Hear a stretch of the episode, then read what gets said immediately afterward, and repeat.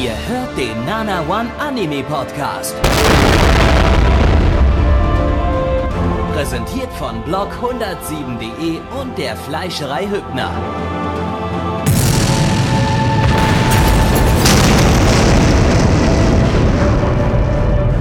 Fleischerei Hübner, denn Essen ohne Fleisch ist wie Bauschaum ohne Treibgas.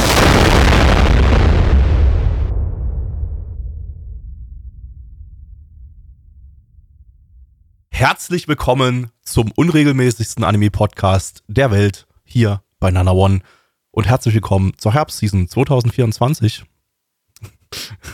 Denn wir haben heute einen Zukunftspodcast. Wir reden heute über die Herbstseason 2024. Gucken wir doch mal nach, welche Anime angekündigt sind für die Herbstseason 2024. Oh, keine bis jetzt. Gut, dann äh, sind wir ja fertig für heute. Dann machen wir noch ein bisschen Bonus-Content und reden noch über die Herbstseason 2023 und zwar in der zwölften Ausgabe. Es ist immer noch nicht vorbei. Ihr hört das jetzt wahrscheinlich irgendwann im, im, im äh, August 2024 dann halt wirklich, ne? Äh, da ist schon wirklich fast die Herbstseason 2024. Ähm, aber äh, weil das gerade alles irgendwie nicht rauskommt, ja, äh, ist jetzt einfach spät. Aber ähm, ja, äh, hallo in die Zukunft und äh, hallo Endo. Hallo Gabby. Na, alles fit im Schritt? Ja. Alles in Buddha auf dem Kudder? Ja, ja. Alles in Lot auf dem Boot? Ja, ja. Yeah! Ja, Gabby ist ja jetzt auch Teil der Kirche der coolen Kids, denn wir waren in den zwei Wochen, in denen wir keinen Stream gemacht haben, natürlich nicht untätig. Wir haben uns nicht nur gut erholt, um euch hier möglichst gute, durchpolierte, professionelle Podcasts zu bieten, sondern wir haben auch einen kleinen Ausflug gemacht gemeinsam. Wo ging's denn hin, Gabby? Weiß ich nicht, ich war betrunken. Hm. Nee, Meinst du, du hast einen Zug zu viel an der Flasche genommen?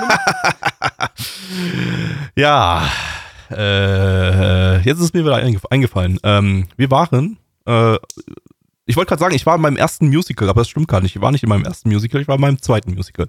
Weil ich war schon mal in einem Kindermusical, als ich ein Kind war. Aber das war mein, mein erstes richtiges Musical, tatsächlich. Ähm, und äh, ja, es ist geschehen. Endo hat ja vermutlich auch auf dem Podcast schon 750 Mal über Starlight Express geredet, sein absolutes Lieblingsmusical, wo ich mich bei dem Korrekt. Preis, das wir da bezahlt haben für den Eintritt, irgendwie immer noch frage, wie Endo sich das eigentlich leisten kann, da jeden, jedes Jahr irgendwie 70 Mal hinzugehen. Aber Der äh, Tipp, der Tipp, den ich habe, sind Rabattaktionen. Die haben sehr, Ah. sehr oft Rabattaktionen. oh, warum äh, haben wir die nicht genutzt? Haben wir doch. Haben wir? Ja. Dick- Dicker, die Karte hat 100 Euro gekostet. Das war innerhalb der Nein, Rabattaktion. war das nicht 70 Euro?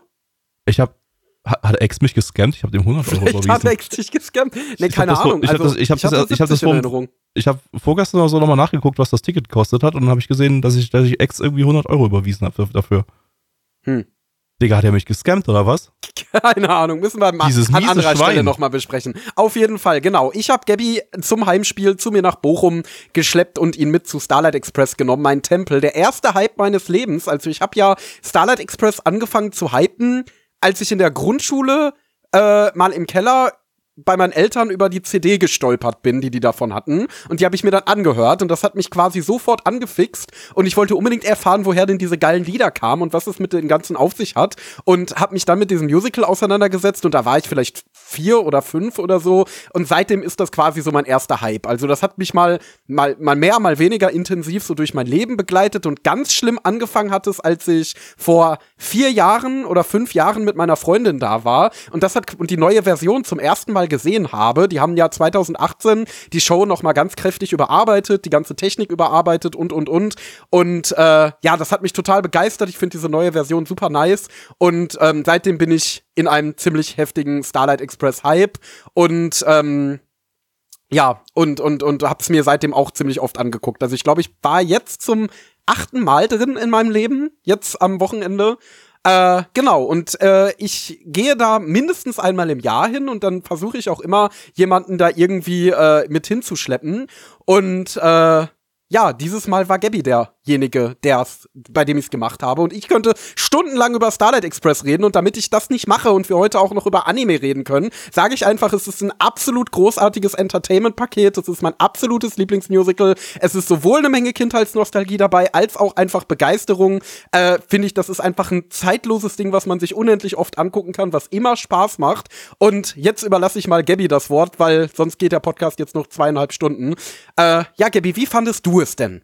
Denn mit mir geht er nur ein, anderthalb Stunden. Ich werde jetzt anderthalb Stunden über Starlight Express reden und dann werden wir halt noch fünf Minuten über die Anime reden und dann sind wir durch. Ah, ähm, ich fand es äh, erstaunlich unterhaltsam. Also ich war super schnell drin, ich war super schnell gecatcht, ähm, weil es einfach äh, auch einfach mit, mit, mit echt guten Songs beginnt. Ich, ich fand nicht jeden Song da drin gut, aber es beginnt einfach mit solchen, mit, mit so einer richtig, richtig geilen 80s-Atmosphäre, ähm, die, wo die Musik einfach ihr, ihr, äh, da, da, da so großartig mit reinspielt. Und äh, ich meine, es ist ein Musical, was komplett auf Rollstu Rollschuhen, ich wollte gerade Rollstuhle, auf Rollstühlen stattfindet. Äh, ein Musical, was auf, auf Rollstühlen, würde ich mir das ehrlich gesagt auch mal angucken. So, das wäre, glaube ich, ziemlich cool. Anyway, ähm, äh, ein Musical, das komplett auf Rollschuhen stattfindet und ähm, das, das, äh, das allein ist ja schon extrem 80s Vibes. So, ne? Und, und äh, dann hast du halt, dann geht's halt los mit, mit, mit, mit dem Soundtrack, der, der einfach, einfach so geiler, geiler 80s Pop ist. Äh, und 80s Rock auch teilweise und noch ein bisschen 80s Rap sogar teilweise drin. Ähm, und äh, das, das, da, da war ich, ich war einfach super schnell drin. Ähm, es hatte so ein paar Momente, da war ich vielleicht nicht so ganz dabei, aber dann, die habe ich dann schnell wieder vergessen, weil dann wieder irgendwie ein geiler Song kam mit, mit cooler, cooler Rollschuh-Action. Äh, ich habe nicht so wirklich komplett mitbekommen, worum es äh, im Detail geht. Die grobe, der groben Story konnte ich folgen. Äh, für die Details muss man, glaube ich, die Texte kennen, weil die akustisch nicht besonders gut, äh, äh, ja, erkennbar, hörbar waren. Ähm, aber äh, ja, man, man es ist eine Story, die auch kindgerecht sein soll, von daher kann man dem Ganzen auch relativ easy folgen. Ähm, lag auch so ein bisschen daran, nicht nur an der Akustik, sondern dass einige SprecherInnen auch oder SängerInnen da auch äh, einfach äh, ja kein, keine keine deutschen Muttersprachler waren, sondern einfach, äh, du hast ja, glaube ich, erzählt, die eine da, die die Mutter vom Rusty gespielt hat. Die Mama, hat. genau. Das ist ähm, Reva Rice, die ist eine Amerikanerin, die, genau, die äh, in der ganz lange Broadway, ist. Genau, die hat in der Broadway-Produktion von Starlight Express, die glaube ich 1986 eröffnet wurde, die äh, Pearl gespielt, also die weibliche Hauptrolle, und ist jetzt immer noch dabei, indem sie äh, ja in Bochum eben die Mama spielt. Genau, ist immer noch Teil der Starlight Family sozusagen. Genau, weil gerade im Chat gefragt wird. Also es waren in Deutsch die die die Songs. Ich muss sagen, ich hätte es glaube ich auf Englisch cooler gefunden, weil äh, ich fand, die deutschen Texte haben nicht so wirklich so optimal den Rhythmus der Songs getroffen. Das hat sich ein bisschen weird an einigen Stellen angehört, ähm, was ja irgendwie immer so ist, wenn du, wenn du Songs von einer Sprache in die andere übersetzt, so dann hast du in den meisten Fällen äh, Rhythmusprobleme. Äh, weil du einfach manchmal einfach keine, also da, da, muss man schon super begabt sein, um dann, um dann deutsche Äquivalente zu finden, die dann wirklich so optimal da reinpassen, dass es wirklich perfekt wird. Und äh, du hast ja schon erzählt, so, ja, ja da wurde zwar immer mal wieder an den Texten ein bisschen rumgetweakt, aber so ganz optimal sind die halt trotzdem nicht, weil. Nee, das Problem ist, äh, die englische Version von Starlight Express hat wirklich äh, super geile Wortspiele, also wunderbare Texte. Ich kann jedem nur empfehlen, da wirklich mal in die englischen Aufnahmen reinzuhören. Äh, ich finde, äh, ähm, Richard Stilgo, der, der die Texte geschrieben hat, hat da was super Geiles zusammengedichtet, super doppeldeutig, super nice. Äh, und in der deutschen Version gehen fast alle diese Wortspiele komplett verloren, weil damals die Geschäftsführerin von der Stella GmbH, die das Musical eröffnet hat in Bochum, ähm, die Texte selber übersetzt hat zum großen Teil und die war halt einfach nicht so wahnsinnig begabt darin. Also mein Lieblingsbeispiel ist immer, dass äh, Dead Heat, also unentschieden, mit totes Rennen übersetzt wurde. Also da sagt der Ansager, das war ein totes Rennen. Also das äh, ist bezeichnend für die Qualität der Übersetzung. Ist das jetzt korrigiert worden in der Fassung, die wir gesehen haben? Das ist korrigiert haben, worden ah, ja, schon. Okay, das ist ja. korrigiert worden schon. Und die ähm, neueren Songs, die wurden auch alle von Wolfgang Adenberg übersetzt, der das wirklich gut macht. Also Crazy zum Beispiel, ähm, wo ich die Texte deutlich besser finde. Aber die alten Songs wie gesagt, da wurde an den schlimmsten Stellen ein bisschen nachgebessert, aber meiner Meinung nach sollte man das Musical mal irgendwann noch mal von äh, Wolfgang Adenberg oder irgendwem auch immer noch mal komplett neu übersetzen lassen, äh, damit eben die ganzen nicen Wortspiele und so auch weiterhin da drin sind, weil das das Ganze doch schon noch mal aufwertet. Ähm, aber es gibt auch gute Musical-Übersetzungen, also das möchte ich mal anmerken. Zum Beispiel Le Miserable, finde ich, hat eine sehr gute deutsche Übersetzung bekommen, die auf jeden Fall auf einem Level mit der englischen ist. Also oder ich fand auch die Miserable. Ha! Äh, oder, oder ich glaube, die Phantom der Oper-Übersetzung war auch relativ äh, in Ordnung. Ähm, die neue Cats-Übersetzung, also nicht die alte, da kann man das super sehen. Hört euch mal, wenn, wenn ihr euch das interessiert, mal die alte Cats-Übersetzung an von der Hamburger Version und dann hört euch mal die neue Wiener Version von 2021 an und vergleicht mal die Texte. Allein was Rhythmik angeht, was Wortspiele angeht, was Versmaß angeht, was auch die Natürlichkeit der Formulierung angeht. Ich finde, da liegen, liegen Welten zwischen. Ähm, also ja, und Starlight Express hat leid leider eine nicht so nice Übersetzung abbekommen an den meisten Stellen. Aber jetzt halte ich mal wieder meinen Sabbel. Ich laber schon wieder viel zu viel hier. Gabby, weiter. Ja, äh, ich gebe eine 8,5 von 10. Ähm, da wir im Podcast sind und ich keine 0,5 Bewertung geben kann, gebe ich eine 9 von 10. Einfach mal so. Bam. Perfekt. Wobei, stimmt gar nicht. Wir sind, wir dürfen im Podcast bloß aber keine 0,5 Bewertung geben bei Sachen, die noch nicht abgeschlossen sind. Und da ich das aber, abgeschlossen, abgeschlossen, habe, äh, gebe ich eine ah. 8,5 von 10. So. Okay, Moment, du darfst aber noch nicht bewerten. Also du bist durch mit deinem Review, ja? Ja. Okay, bei TripAdvisor hat das Ganze oh. eine 9 von 10 bei 760 Bewertungen. Stand bisher der 14.12.2023. Unsere Community gibt eine glatte 6 von 10 bei zwei Bewertungen. Was gibt denn Gabby? So, jetzt. Äh, hier das einsetzen, was ich gerade eben gesagt habe. Blackie macht das bestimmt so wunderbar im Schnitt jetzt gleich. Ich vertraue auf Blackie. Blackie ist super gut im Schneiden und hört sich die Sachen immer nochmal an, um dann solche, solche, solche Schnittideen umzusetzen. Endo. Ich gebe weiterhin eine 10 von 10. Ähm, ich liebe Starlight Express einfach sehr. Ich muss sagen, ich kann verstehen, wenn man es jetzt nicht so vollständig abhypt, weil äh, ich gebe zu, dass bei mir da ganz viel Kindheitsnostalgie äh, mit drin ist. Ich meine, ich habe als Zwölfjähriger Fanfictions zu dem Ding geschrieben online und war richtig in der Starlight Online Community drin, so sehr habe ich den Scheiß gefühlt. Ähm, und äh, ja, ich finde aber trotzdem immer noch, es ist ein tolles Musical, es sind tolle eingängige Songs, es ist eine super spektakuläre, cool inszenierte Show.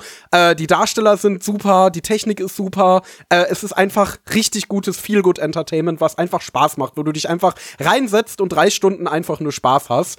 Ähm, genau, und als das mag ich es immer noch und kann es jedem ans Herz legen, vor allen Dingen Mus Musical Newbies, weil es ja eben nicht so dieses typische Musical ist ähm, und noch mal ein bisschen spektakulärer. Deswegen, wenn ihr noch nie ein Musical gesehen habt und irgendwie mal im Ruhrgebiet unterwegs seid, dann denkt an Starlight Express, denkt daran, euch ein Ticket zu buchen und äh, gönnt euch das einfach mal. Ihr macht da höchstwahrscheinlich nichts mit verkehrt.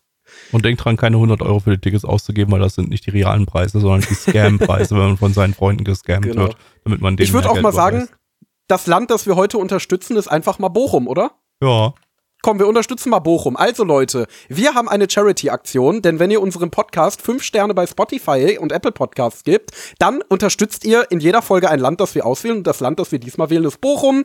Bochum ist die, nicht nur die Heimat von Starlight Express, sondern auch des besten Fußballclubs der Welt, der VfL Bochum.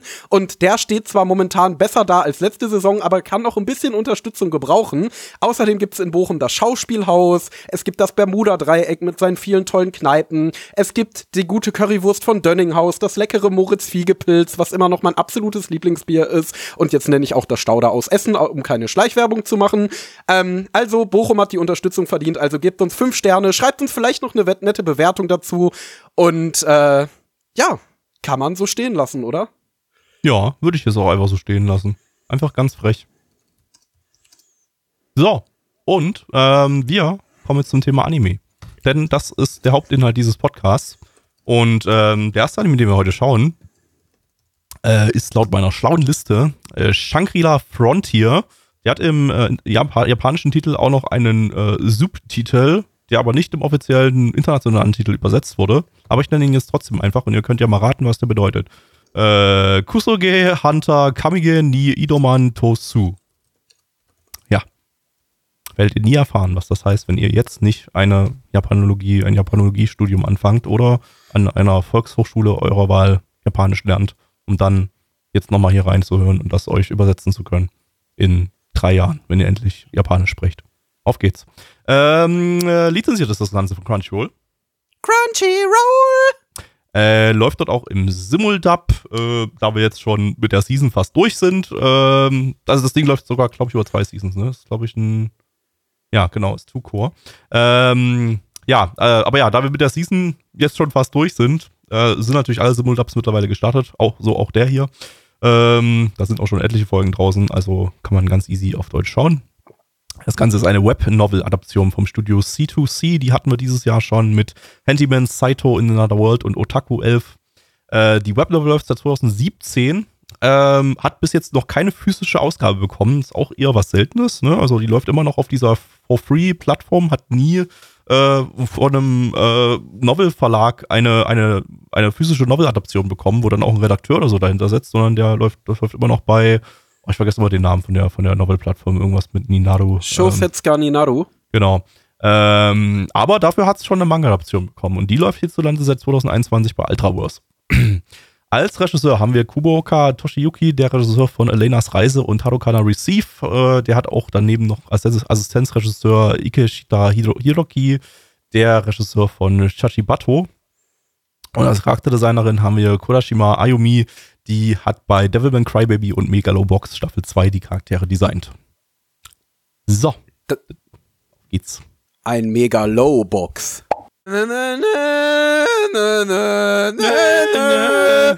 Hier kommt der Kiriton mit seiner Asuna. Die will stets den Hahn, denn er ist so geil. Und dann ist da noch die bescheuerte KI, die sehr dumm ist und denkt, er wäre sein Vater, weil unter den vielen Leuten, die ihre Angehörigen im Spiel verstorben haben und davon depressiv geworden sind, niemand seinen Partner so geliebt hat wie Kiriton seine Asuna. Und dann gloppte er 30 Liter Sahne in den Kaffee. Das ist eine Metapher für Liebe.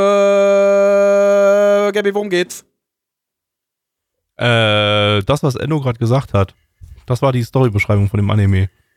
Totally legit. Spice. Trust me, Bro. Ähm, aber wenn es die nicht wäre, dann wäre es eine andere und zwar folgende. Ähm, wir haben hier den Ronny. Ronny ist 17 Jahre alt und geht zur Schule noch, weil wie man das als 17-Jähriger so macht. Aber äh, es geht nicht auf irgendeine Schule, er geht auf die Schule der Zukunft, denn er lebt in der Zukunft, in der ganz, ganz fernen Zukunft, in der ähm, VR-Spiele so weit transzendiert sind, dass man jetzt äh, im Spiel selber direkt drin ist, weil die Synapsen verbunden werden mit dem Spiel und man sozusagen, ja, alles direkt da drin erlebt. So wie bei Sword Art Online. Yay! Und, ähm, und ähm, ja, ähm, allerdings ist der Spielemarkt ein bisschen, naja, nicht ganz so optimal. Ähm, den hat's äh, ganz schön zerlegt äh, im Laufe der Zeit. Ähm, der ist ja vielleicht ungefähr vergleichbar mit dem VR-Markt, den wir aktuell in der Realität haben, nämlich dass die Spiele fast alle scheiße sind und äh, nicht viel zu bieten haben. Und äh, ja, und äh, seine sein Hobby ist es einfach beschissene Spiele zu spielen und äh, ja, sie auch tatsächlich durchzuspielen, weil er sich gerne selber geißelt. Und nachdem er viele, viele, viele beschissene Spiele gespielt hat, ähm, will er sich mal wieder ein Spiel in seinem äh, GameStop-Ladengeschäft äh, empfehlen lassen. Ja. Ähm, Downloads waren gestern. Wir haben hier in der Zukunft, in der fernen, fernen Zukunft, äh, lädt man sich Spiele nicht mehr runter, sondern man kauft sie physisch in äh, sogenannten GameStop-Läden ähm, in einer Verpackung und in den Verpackungen sind dann Spielemodule drin, die man in die Geräte einsteckt. Komplett crazy irgendwie so diese Zukunft, die sie sich da ausgemalt haben. So, also äh, bin ich mal gespannt, ob es sowas wirklich mal geben wird in der Zukunft. Aber auf jeden Fall ja. Also Downloads gibt es da nicht mehr. Ähm, das ist jetzt äh, auf, auf physischer Basis mit den, mit den, mit den Videospielen.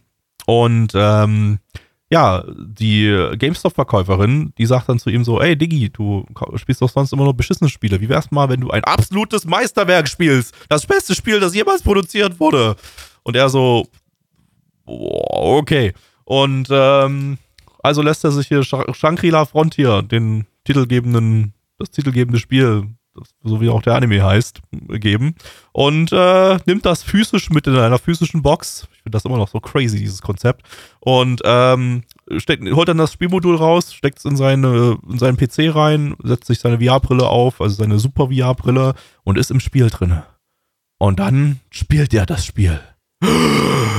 Das ist die Story. Und war es das beste Spiel aller Zeiten? Also das Ding ist ja, also Gabby hat sich sehr aufgeregt zwischenzeitlich über dieses Spiel. Ähm, ich muss ja dazu sagen, mir fehlt da so ein bisschen die Expertise. Also ich habe kaum MMOs gespielt. Ich habe äh, mal eine Zeit lang Blade and Soul gespielt, das ist aber schon ziemlich lange her. Und mal im Rahmen eines Streams hier bei Nana One ähm, WoW. Aber ansonsten ist Gabby da, glaube ich, deutlich erfahrener als ich. Also haben wir hier einen Experten mal wieder. Hier gibt's nämlich nur Expertenmeinungen im Podcast. Also Gabby, was sagt der Experte über das Spiel, das in Shangri-La Frontier dargestellt wurde? Ist es wirklich ein Meister Meisterwerk. Wird es also, Also, um mal ein paar Details zu nennen, die wir hier dargestellt bekommen haben, im äh, besten Spiel aller Zeiten. Ähm, dieses MMO beginnt mit einer Charakterauswahl, mit einem Charakter-Creator, der keinen Hintergrund besitzt. Der ist einfach so, so, so weißer, weißer Hintergrund mit so ein paar untexturierten äh, äh, äh, äh na, Netzen, Gitternetzen. Wie, wie heißen die Netze bei untexturierten Modellen, was auch immer. Ich sage einfach Gitternetzer. Und ähm, diese, dieser Charakter, Charakterauswahlbildschirm, der ist äh, unglaublich trist, der besteht nur aus Excel-Tabellen und in diesen Excel-Tabellen scrollt man sich ewig, ewig lange durch, durch äh, super lange K äh, Klassenlisten, denn äh, in der äh, Klassenauswahl ähm, steht hinter jeder Klasse nochmal eine Waffe, die die Klasse tragen kann.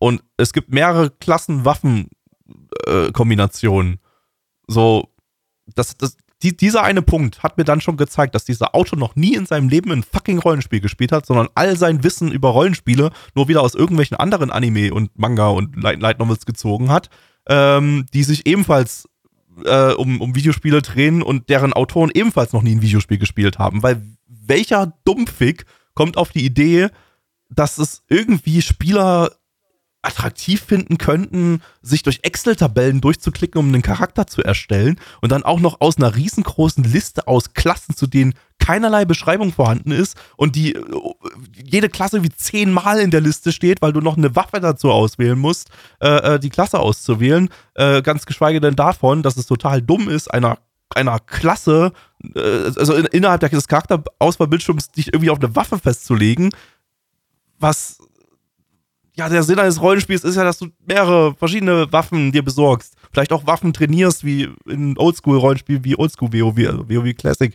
oder sowas. Aber doch nicht, doch nicht von, dich von Anfang an festlegst auf eine Waffe, die du dann nie wieder wechseln kannst oder, oder den Waffentyp, den du nie wechseln kannst. Und das Bescheuerte ist dann, er kann aber die Waffe, den Waffentyp wechseln. Er legt sich am Anfang auf irgendwie, was auch immer er ausgewählt hat. Ich habe schon vergessen, was für eine Klasse das war. Ein, ein, ein Wanderer, glaube ich. Ja, was auch immer das sein soll äh, für eine Klasse. Mit einer Axt. Und ähm, diese Axt kann er dann aber durch Dolche ersetzen. Das heißt, die Auswahl der Waffe im Charakterauswahlbildschirm ist anscheinend einfach nur die Startwaffe. Was noch bescheuerter ist, weil, weil, weil dann hat das ja überhaupt nichts mit der, mit, der, mit der Klasse zu tun, die du auswählst. Das heißt, du bräuchtest eigentlich gar nicht zehnmal dieselbe Klasse neben, in, untereinander in einer, in einer Excel-Tabelle, sondern könntest einfach aus einer weiß ich nicht, Liste von zehn Klassen eine Klasse auswählen und bevor du ins Spiel startest, kriegst du noch so eine Auswahl, mit welcher Waffe du starten oder hast einfach eine kleine Questreihe, in der du deine eine, äh, erste Waffe bekommst. Einfach irgendwie Gameplay halt und nicht alles nur in Excel-Tabellen und dann auch noch so komplett bescheuert. Also das ist, what the fuck? Ähm, und und äh, ja, er, gut, er, er dreht dann halt total durch, so weil er, weil er feststellt, dass man oh, seinen Charakter customizen kann. Ähm, da zeigt jetzt das Spiel auch keine super sonderlichen krassen Sachen, die man jetzt heutzutage noch nicht kennt aus irgendwelchen Rollenspielen. Aber ähm, gut, das kann man dann vielleicht noch sagen, so, ja, okay, der hat nur bisher, bisher nur beschissene Spiele gespielt. Äh, jetzt bekommt er mal ein nicht ganz so beschissenes Spiel oder so. Ähm, naja, gut, und dann.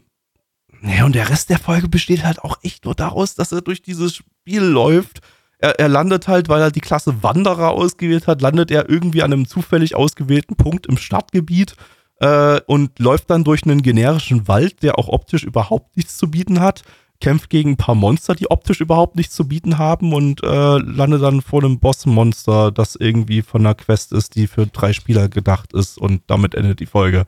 Und ich habe mir die ganze Zeit nur so gedacht, so, wenn das Ding jetzt nicht solche großartigen Produktionswerte hätte, die es hat, sondern irgendwie von einem Studio wie Maho-Film produziert worden wäre, ähm, die diese Season ja dieses, ähm, diesen anderen VR-MMO-Anime gemacht haben, der ja wirklich so komplett inhaltsleer und Bullshit war, äh, dann wäre das äh, ungefähr auf dem Level gewesen, würde ich sagen, so was die, was die äh, ja, was den Beliebtheitsgrad unter den Fans äh, anbelangt. Weil inhaltlich war das gar nichts in der ersten Folge. Aber das Ding ist ja, der Manga konnte ja, also ich weiß in Deutschland, dass der Manga bei Ultraverse relativ gut angekommen ist. Ähm, der konnte ja schon Fans um sich scharren so. Also ich weiß auch nicht warum. Also das Ding ist, ich, ich glaube, es entsteht momentan aus irgendeinem Grund oder schon seit einigen Jahren, vor allem so im Manga- und Webtoon-Bereich, um relativ generische äh, Gaming-Geschichten so. Also das, was im Anime-Bereich so vor, ähm, keine Ahnung, elf Jahren mit Sword Art Online äh, angefangen hat und Lock Horizon und solchen Sachen, das vollzieht sich jetzt irgendwie so im Manga-Bereich, weil äh, Solo-Leveling zum Beispiel, der ja nächste Season, glaube ich, ein ja, Anime ja, bekommt. Nächste, nächste Season. Ähm, genau, da habe ich zum Beispiel auch gehört, dass das inhaltlich halt auch wirklich super generisches Typ fängt an, MMO zu spielen und spielt sich halt dadurch ist. Äh, aber der wurde ja auch ab, abgrundtief gehypt und äh, unser Kumpel Nino, der sich ja so ein bisschen mit dem Manga-Markt auskennt, hat mal gesagt, es liegt wahrscheinlich daran, dass Solo-Leveling so der erste Gaming-Webtoon war in dem Sinne. Äh, und, und generell, glaube ich, auch einer der ersten größeren Webtoons, die in Deutschland rausgekommen sind und deswegen halt diesen, äh, dieses Startkapital quasi mitnehmen konnte. Ähm, und Shangri-La Frontier scheint mir so ein ähnlicher Titel zu sein, weil das Ding ist, ich habe wirklich nicht die geringste Ahnung, was einen hier inhaltlich anfixen soll. Also ich weiß es wirklich nicht. Ich bin ja noch derjenige, der aus den Anime, die wir schauen, oft so die Hidden-Punkte rausziehen kann, die einem daran gefallen können. Aber hier sehe ich wirklich nichts. Also ich kann Gabby da nur beipflichten, wenn das jetzt ein Maho-Films-Anime wäre oder von irgendeinem anderen äh, äh, Scheiß- oder No-Name-Studio, dann wäre das echt genau dasselbe, was wir es wär seit wirklich- Jahren also wirklich- jedes Season tausendfach haben. das, das Ding ist halt, der wirklich, also sobald er im Spiel war, war es auch inhaltlich genau das, was wir in diesem Eben. VR-Anime von, von Amaro-Film das hatten. Es war genau, das er, Gleiche. er beschreibt, er, er macht ein Let's Play, er sch- beschreibt einfach nur, was er tut äh, im Spiel und das Spiel hat nichts Besonderes zu bieten. Das hat, äh, das, das, das wirklich, das, das war die, die, das, das simpelste Konzept eines Rollenspiels, das einem Autor Ja. noch nur irgendwie einfallen kann, äh, der noch nie Videospiele gespielt hat oder, oder vielleicht Videospiele gespielt hat, aber viel zu wenig und keinerlei Kreativität in irgendeiner Form hat. Vielleicht sein Ja, letztes Videospiel, ähm, irgendein, irgendein super simples Rollenspiel aus SNES-Zeiten in den 90ern oder sowas war.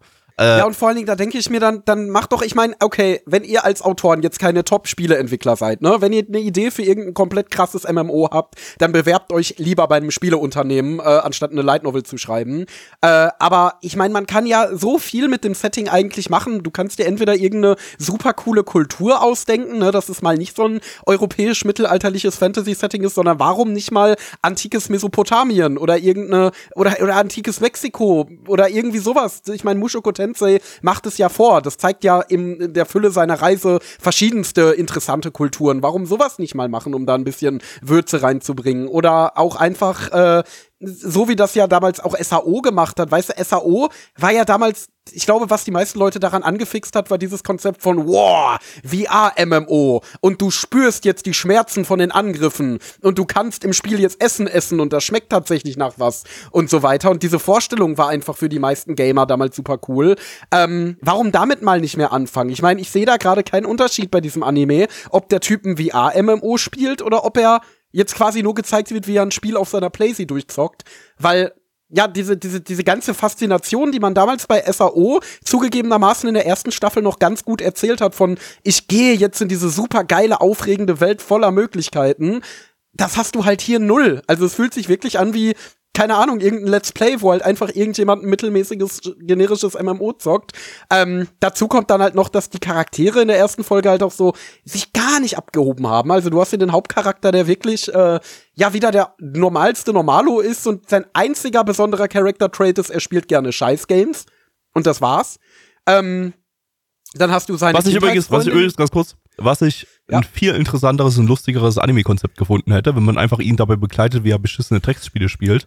Ähm, Ja. und, und sich über, und irgendwie sich überall out of bounds glitscht oder so. Was übrigens, ähm, ne, da- das, das ist, so definiert sich in dieser Welt ein, ein, ein großartiges Meis äh, Spielemeisterwerk, wenn es, wenn man sich nicht permanent out of bounds äh, äh, glitscht ähm, in der, in der Welt, in der Spielwelt.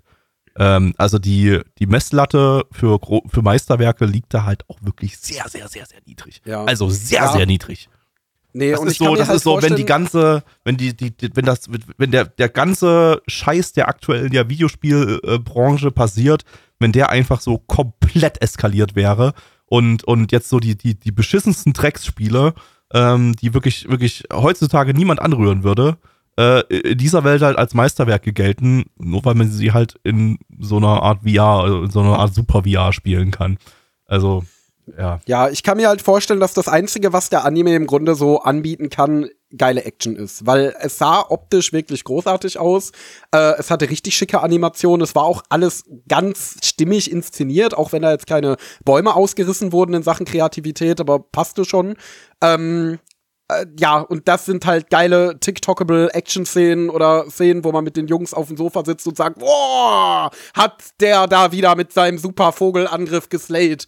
Äh, ja, das, das ist so das Einzige, was der anbieten kann, weil ansonsten, ey, wenn du einen super realistischen MMO-Anime willst oder, oder einen witzigen, unterhaltsamen MMO-Anime, dann guck dir Bofuri an.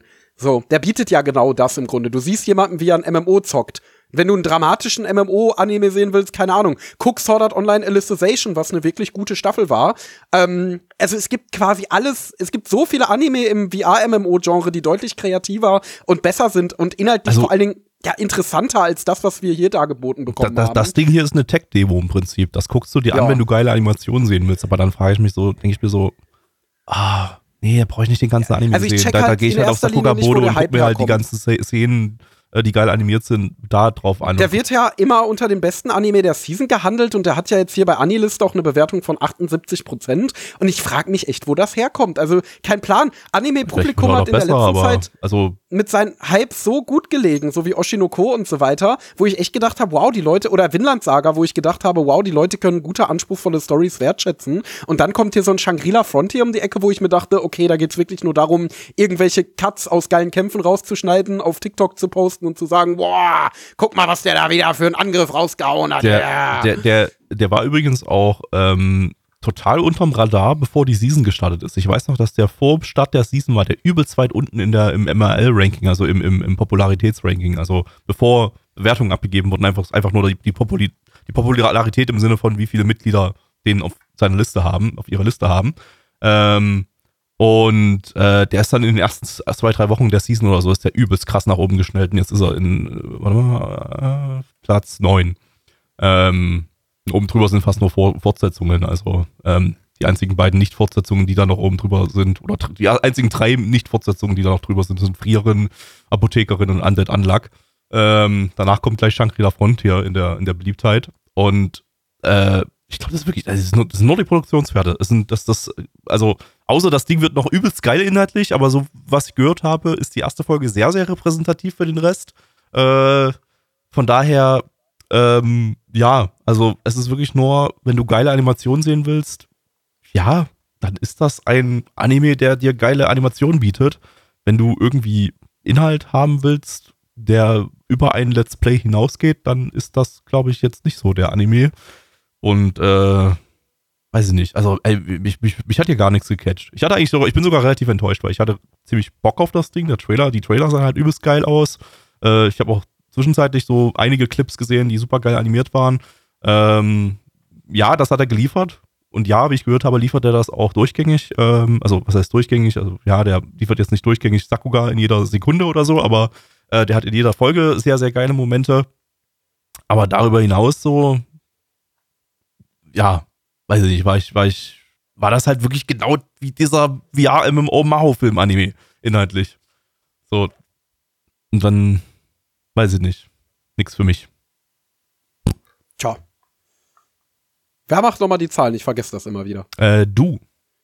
Okay. Nee. Dann mach ich. Ich. Ich habe die Storybeschreibung Dann gemacht. machst du Oha, Zahlen. Da mache ich die Zahlen. Auf ML haben wir eine 7,99 bei 27.229 Bewertungen. Stand hier ist der 6.12.2030. Ach so, ja, ähm, weil das ja die Sendung vor einer Woche schon geplant war. Hat sich aber nichts geändert, ist immer noch bei 7,99. Unsere Community gibt eine glatte 5,0 bei neun Bewertungen. Äh, Endo, was gibst du? Ah, ja, also ich gebe eine 5 von 10. Ich fand es jetzt, also es hat mich unterhalten, man konnte es sich angucken, es hat hübsch ausgesehen, aber es schmeckt einfach dröge. So ein bisschen wie ein trockenes Brötchen, so kann man sich schon mal geben, aber warum sollte man anstatt Aufschnitt drauf zu tun? Ich bin heute mal philosophisch. Gabby. Ja, 4 von 10. Ich guck mir den, das Brötchen dann auf Sakugaboro mal an, vielleicht. Oder auch nicht. Schade drum, eigentlich. Also das sind so Produktionswerte, die hätte man für andere Titel besser einsetzen Zum können. Beispiel Elena Staffel 2. Mhm. Wann kommt denn das endlich mal? C2C. Das wurde schon vor Jahr Monaten, Jahren geleakt. Und ich glaube langsam, dass die Leaks fake waren. So wie fast alle Fake-Leaks im Anime-Bereich. Äh, anyway, auf zum zweiten Anime für heute. Und zwar ist das Beyblade. Let it rip. Und nicht irgendein Beyblade, sondern es ist das Beyblade, das exklusiv für Elon Musk produziert wurde. Denn jetzt schauen wir Beyblade X. Wow. äh, lizenziert gegenwärtig von niemandem. Ich weiß gar nicht, wie Beyblade irgendwie so, ob da irgendwie neue Staffeln in Deutschland laufen oder ob das irgendwie so, ach, keine Ahnung, interessiert auch, glaube ich, keinen. Ähm, eine Manga-Adaption aus dem Beyblade-Franchise ähm, vom Studio OLM. Äh, die hatten wir im letzten Podcast mit die Tagebücher der Apothekerin. Äh, übrigens, glaube ich, ich weiß gar nicht, glaube ich, der erste Beyblade-Anime, der von einem Manga adaptiert ist und nicht von und kein, kein Original-Anime aber vielleicht irre ich mich da auch. Das habe ich mir nicht notiert. Ich habe es bloß, glaube ich, irgendwo gelesen. Anyway, ähm, Autor ist Hyodo Kazuho, der hat äh, Robot Girls Set geschrieben. Das ist sehr, sehr großartig, sollte man sich angucken. Außerdem 2006 Tactical Rower. Ich habe keine Ahnung, was das ist, aber hat er auch geschrieben. Äh, als Chief Director haben wir Akiyama Katsuhito, äh, der hat 1992 Bastard gemacht, das ist die Bastard Original OVA-Reihe äh, und äh, ist auch der Standard Beyblade-Regisseur seit 2016 und als ähm, ja, Hauptregisseur haben wir hier noch äh, Terada Sotsu, der hat hier sein Regiedebüt und äh, war vorher 2021 Assistenzregisseur bei Beyblade Burst Dynamite Battle. Ähm, Wow. dann haben wir noch Charakterdesigner Demiso Posuka, der Mangaka von The Promised Neverland. Wild. Äh, ja, dann würde ich mal sagen, let it X. Pommes mit Yuppie-Soße. Hallo, ich bin Elon Musk und äh, ich bin heute hier, um euch äh, die neuesten Twitter-Updates, äh, X-Updates zu verkünden. Äh, ab sofort ist es äh, verboten, das Wort Twitter auf Twitter, äh, X zu verwenden. Und ähm, außerdem muss äh, jeder Post äh, sich um das Thema Beyblade drehen. Denn Beyblade. X. Ende, worum geht's? Ja, also, basierend auf die neue Twitter-Richtlinie, dass sich jeder Post um Beyblade drehen muss, hat sich der Hauptcharakter von Shangri-La Frontier gedacht, ich habe keinen Bock mehr, einen Vogel in VR-MMOs darzustellen, ist ja auch lächerlich, ich will der Vogel werden und hat sich in Kasami Bird umbenannt. Ähm, ja, und hat mit dem Beyblade-Zocken angefangen, weil das ja jetzt der heißeste Scheiß ist. Und er kommt jetzt nach X-City, der Stadt, in der das Beyblade-Game besonders beliebt ist. Und die größten und relevantesten Beyblade-Wettbewerbe stattfinden, an deren Ende. Die Spitze des X-Towers steht, dem Hauptquartier von X, wo er gegen den amtierenden Beyblade-Meister Milan Ask antreten soll.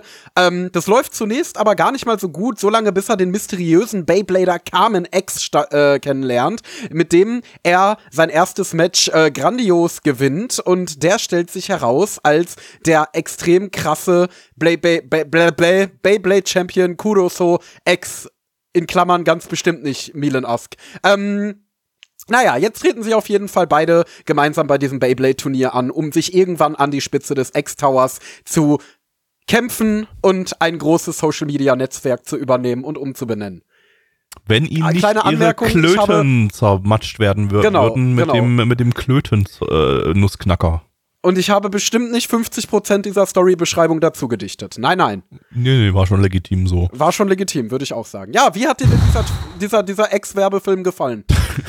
Also man hat wirklich sehr, sehr, sehr, sehr oft äh, den Buchstaben X gesehen, äh, soweit, dass sogar einer der Hauptcharaktere einfach X heißt. Und zwar in allem, also in den In Haaren, in den Augen, in den Überall. Objekten in der Welt und so. Das hat, hat mich so ein bisschen an U Uzumaki erinnert, nur dass die Leute hier nicht obsessed mit Spiralen, sondern mit Xen sind. Es ist wirklich, äh, Äh. also I, I can't believe, dass dass das Ding hier nicht von Elon Musk äh, finanziert wurde.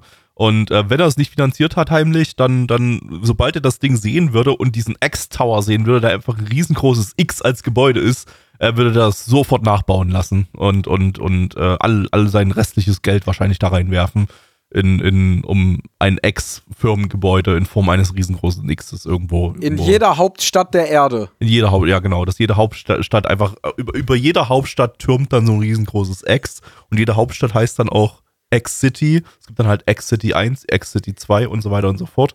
Äh, in der Reihenfolge, in der die X-Gebäude fertig werden in den, Gebäu in, in, in den Hauptstädten. Und äh, irgendwann, irgendwann leben wir alle in X-City. Und dann wird endlich Beyblade das große X Problem, gespielt.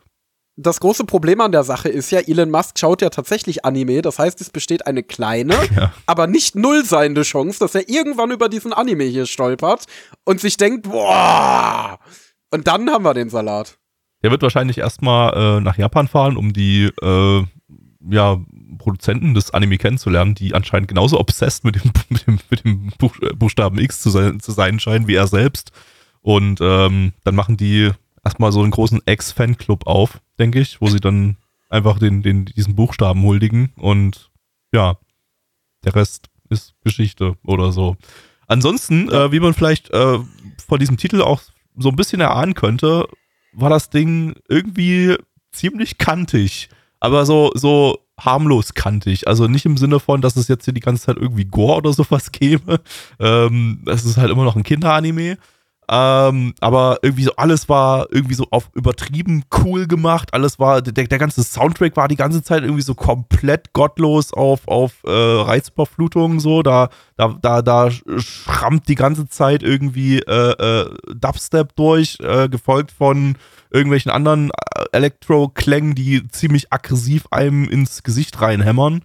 Und ähm, ja, alle, alle Charaktere sind auch ziemlich krantig gegeneinander und so. Du hast so die, die, die Gegner, die dann einfach den, den, den, den äh, Hauptantagonisten innerhalb der Folge, der dann einfach so einen riesengroßen Nussknacker die ganze Zeit mit sich rum, rumschleppt, um dann die Blade seiner, seiner Kontrahenten zu zermalmen, die und er gerade besiegt nicht hat. vergessen. Äh, natürlich sind das, ist das eine Metapher für die Hoden, ja. Äh, das ja, also ich will meiner Interpretation äh, ja. einmal kurz ausführen. Ich finde, die war sehr clever. Und zwar geht es bei Beyblade letztendlich, es sind ja immer jugendliche Charaktere an der Schwelle zur Pubertät. Und es geht natürlich darin, dass sie mit ihrer Sexualität auch langsam ihren Sinn für toxische Männlichkeit entdecken, die ja letztendlich einen ziemlich starken Territorial- und, und Kampftrieb so mit sich bringt. Und die Beyblade-Kämpfe sind eigentlich so die, ja, die Machtkämpfe unter äh, hormonüberfluteten Jugendlichen. Und dass die Verlierer ihre Beyblades zerquetscht bekommen, das steht eben für das Zerquetschen der Testikel, für das Zerstören des männlichen Selbstwertgefühls, aus dem dann Neues entstehen kann. Also, ich, ich, ich sag mal so, ich äh, finde es gar nicht mal so schlecht, dass äh, sich jetzt Kinderanime mal wieder so ein bisschen trauen, ein bisschen kantiger zu sein, so wie wir es früher auch teilweise ein bisschen hatten. Ähm, weil so, ja, Kinder feiern sowas halt übelst ab. So, ich glaube, ich hätte das hier irgendwie ganz cool gefunden, wenn ich das als Kind damals gesehen hatte, auch, auch wenn ich vom ich Original Beyblade nicht der größte Fan war. Ähm, ich habe tatsächlich sehr gerne. Oh ja, stimmt, das haben wir noch gar nicht gemacht, dieses, was wir immer machen, dass wir unsere, unser, unser Vorwissen mit dem Franchise. Ich glaube, das haben wir bei Beyblade schon ein paar Mal gemacht im Podcast, weil wir im Laufe oh, der Zeit ja schon ein paar nicht. Beyblades hatten, aber Endo kann das ja mal machen. Ja, Endo, was ist Ja, eben. Also ich fand als Kind Beyblade ziemlich cool als Grundschulkind. Ich habe die erste Serie äh, damals geschaut. Ich hatte die sogar auf Video Now, also dieses komische, ich, oh, hieß das Video Now, dieses komische Gerät, was so ein bisschen wie ein tragbarer DVD-Spieler war, wo so ein winzig kleiner Bildschirm drin war, wo du wirklich die, also literally die Pixel gesehen hast. Okay, äh, ich, da gab es ein paar ich, ich Folgen Beyblade danach. Für. What the fuck, Video Now ja. von Hasbro. Was das ist ganz das weird, das Ding. Das, das kenne ich so ja gar ein, nicht. Das ist so ein weirder Auswuchs der 2000er, dieses Ding. Holy äh, shit und das, das hatte ich, da konntest du so ein paar Serien drauf gucken, Cosmo und Wanda und Spongebob und so. Und es gab halt auch Beyblade. Und ich hatte ein paar Beyblade-Folgen äh, dafür. Ähm, war unglaublich beschissene Qualität. Also das war, das war ganz schlimm. Äh, aber als Kind war das cool, weil dann konntest du ja heimlich nachts äh, unter der Decke Beyblade gucken. Ähm, was ich auch sehr häufig getan habe. Natürlich irgendwie immer nur dieselben vier Folgen, weil, glaube ich, nicht mehr als vier Folgen dafür erschienen sind für das Ding. Ähm, naja, auf jeden Fall, äh, nee, und ich hatte auch Beyblades und habe auch sehr gerne mit meinen Freunden Beyblades gespielt. Äh, aber das ging nur nicht übers Grundschulalter hinaus und auch nicht äh, über diese erste Beyblade-Serie, die es da gab. Ähm, also, also war jetzt für mich nicht wie Pokémon Franchise, das mich über lange Zeit begleitet hat, sondern etwas, das habe ich vielleicht ein oder zwei Jahre aktiv gehypt als kleiner Junge und dann aus den Augen verloren und dann auch nie wieder bis zu diesem Podcast eine Beyblade-Serie gesehen. Von daher, ja, das war Digga, Digga ich, ich, ich bin gerade so geflasht von diesem Video now. Ich fühle mich gerade wie, so ein, wie so ein kleines. Das ist der kleines, Encoder wieder hier. Ich fühle mich gerade wie so ein kleines Kind irgendwie, das so gerade irgendwie von so einer antiken Technik erfährt. Ähm, während hier du als, als so alter, alter Mann irgendwie davon, davon erzählst, so, ja, ja, damals, da haben wir unsere Animes auf dem Video Now geguckt. Ähm, dabei bist du ja hier ein Stückchen jünger als ich und das Ich hätte ich, ja eigentlich, hätte ich eigentlich mitbekommen können. So 2003 bis 2007 gab's das Ding, äh, also während ich 11 bis äh, 15 Jahre alt war. Aber ich Ja, habe guck, das, das wurde auch überhaupt bei nicht Super RTL und so sehr viel beworben, das Ding. Ja, Ja. guck mal. Nee, das ist, das ist, das, das fühlt sich wahrscheinlich auch so ein bisschen an, wie wenn du in so einem Rollenspiel, in so einem mittelalterlichen Rollenspiel in so ein Dungeon gehst und da wird dir erzählt, ja, unsere Generation vor Millionen Jahren hatten total fortschrittliche Technologie, aber dann ist das alles in sich zusammengefallen. Ja, wild. Ähm, naja, zurück zu Beyblade X. Ähm, nee, ich hätte das, glaube ich, als Kind auch ziemlich cool gefunden. Auch diese coolen Charaktere, die aber trotzdem nicht so drüber waren. Ähm, Es Aber war nicht, Erwachsener genau, es war nicht, es war, es war nicht so dieses, dieses übelste, dumme, reizüberflutende, bunte Ding, was, was so Kinderanime in den letzten Jahren sehr gerne gemacht haben. So, das war wieder so ein bisschen, ja, eigentlich eher bodenständig und der, der, der, die Hyperaktivität kam eher so durch den Soundtrack und dadurch, dass die Charaktere einfach alle übelst aggro waren. So. Und das hat mich so ein bisschen an früher erinnert. Auch wenn jetzt Ja. früher das natürlich jetzt nicht genau so war, aber irgendwie so früher hast du halt so ein paar kantigere Kinderanime, die aber jetzt nicht so reizüberflutend die ganze Zeit waren. Ich muss sagen, der Inhalt an sich hat mich aber jetzt überhaupt nicht abgeholt. Also es war ja wirklich so ein ganz typischer Kindergarten-Anime. Öh, wir müssen an dem und dem Turnier teilnehmen und da alle besiegen, um dann gegen den Obermacker da spielen zu können. Es ist ja wirklich so der absolute Basic Story für sowas.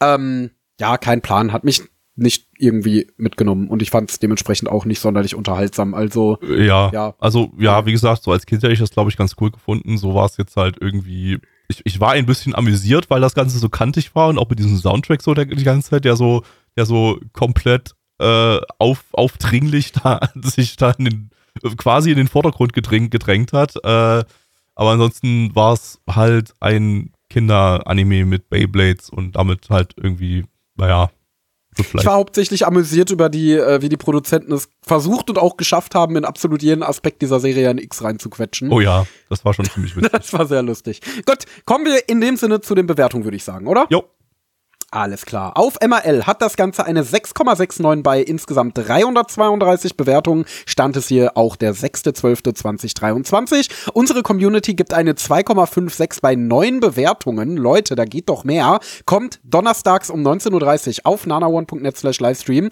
Schaut die Anime live mit uns an und bewertet mit. Ihr fließt dann in diese Community-Bewertung mit ein. Und wenn Beyblade X jetzt ein Titel ist, wo ihr gesagt hättet, boah, da hätte ich mit meiner 9 von 10 die Bewertung komplett hochgerissen, dann kommt auf unseren Discord und seid beim nächsten Mal dabei. Und, Und seid ja, nicht zu faul zu bewerten, weil äh, das trifft mittlerweile auf einen Großteil unserer Zuhörer zu. Äh, Genau, deswegen. Also macht mal ein bisschen Action hier bei den Bewertungen. Gut, äh, welche Action macht denn der liebe Gabby?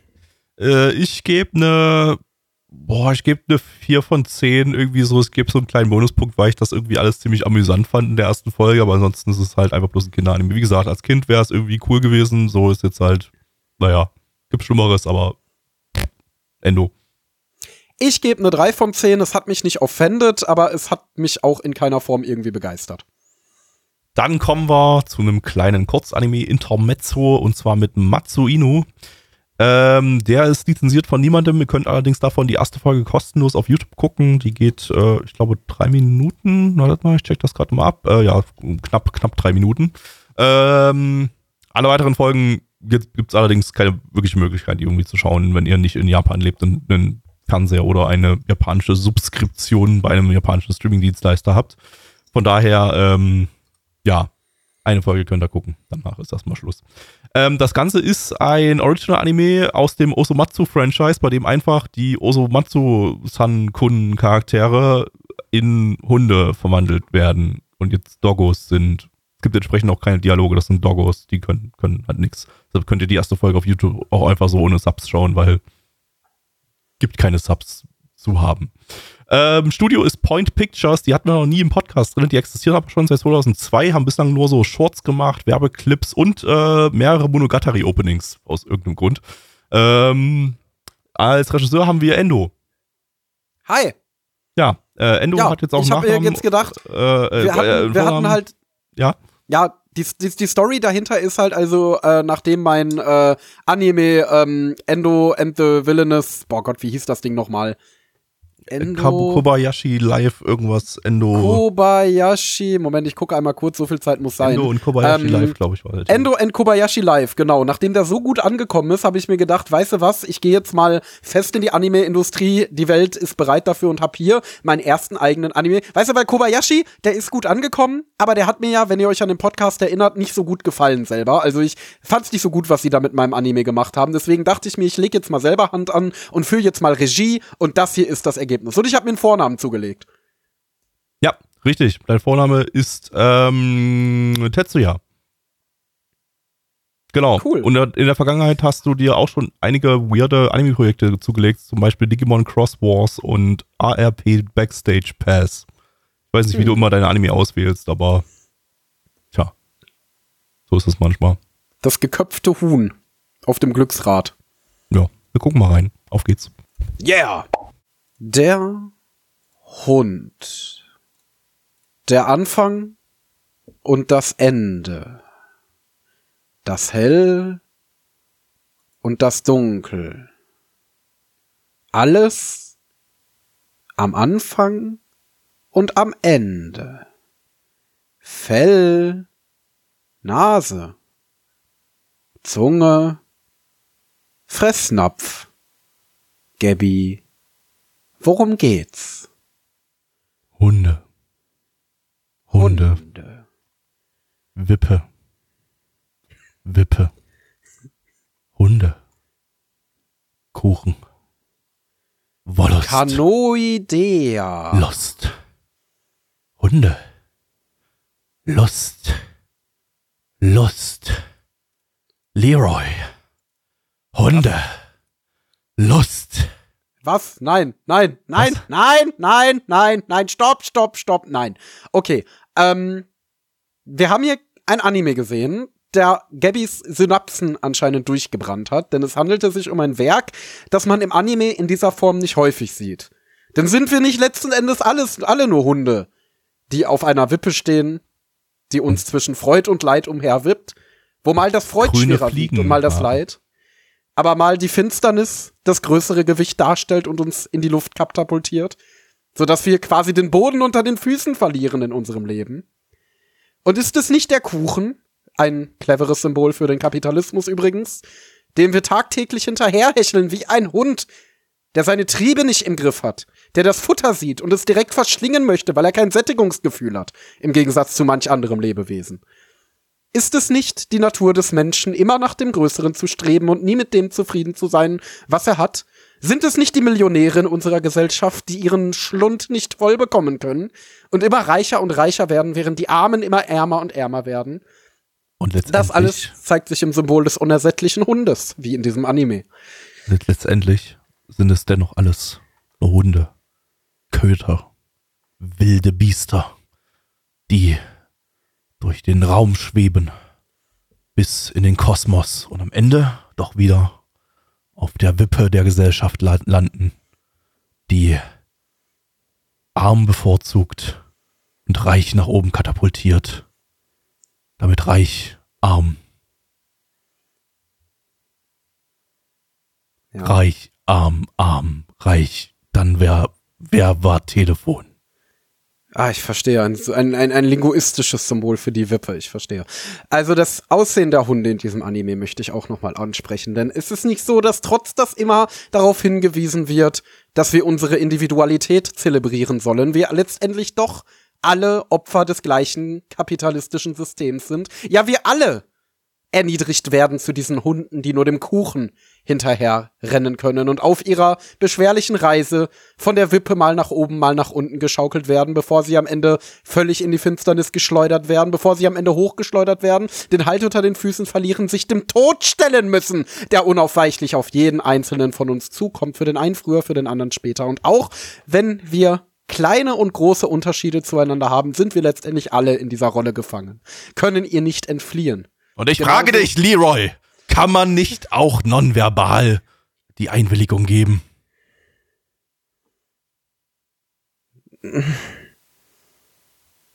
Ich weiß nicht. Also, ich glaube, nein. Kann man nicht. um das mal zu beantworten. Nein, nein, nein, kann man nicht, please. Ekelhaft. Wah, will ich nichts mit zu tun haben. Genau wie mit diesem Anime. Kommen wir zu den Zahlen.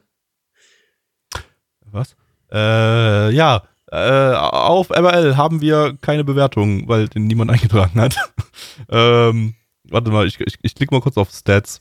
Ah ja, da sind ein paar Sachen eingetragen. Die müsste ich jetzt allerdings manuell zusammenrechnen und dazu wäre ich zu faul und äh, leider habe ich diesen Titel äh, vorträglich hier. Oh, warte mal, oh, stopp, stopp, stopp, stopp, ich sehe gerade, unser äh, großartiger äh, Außenkorrespondent äh, Freddy, Freddy ähm, der uns immer hier die, die MRL-Informationen zusammensucht und noch viele weitere Informationen, der hat jetzt nochmal ganz Quickie reingeballert und äh, uns die Informationen hier zur Verfügung gestellt. Wir haben auf MRL eine 5,66 bei 41 Bewertungen, stand hier der äh, 14.12.2023. Unsere Community gibt eine 1,3, äh, 1,63 bei 8 Bewertungen. Endo. Nee, ich. Nee, was? Wer was? hat die Antwort gemacht? Du hast die Antwort gemacht. Endo, ja. Gott. 2 von 10. Mein Gehirn war nicht in der Lage dazu, die Deepness dieses Animes zu verarbeiten. Gabby. Zwei von zehn. Mein Gehirn ist immer noch dabei, die Deepness dieses Anime zu verarbeiten und deshalb bin ich gerade verwirrt. Äh, wir kommen zu Anime Nummer vier. Äh, und zwar ist das äh, Tiamun Teikoku Monogatari.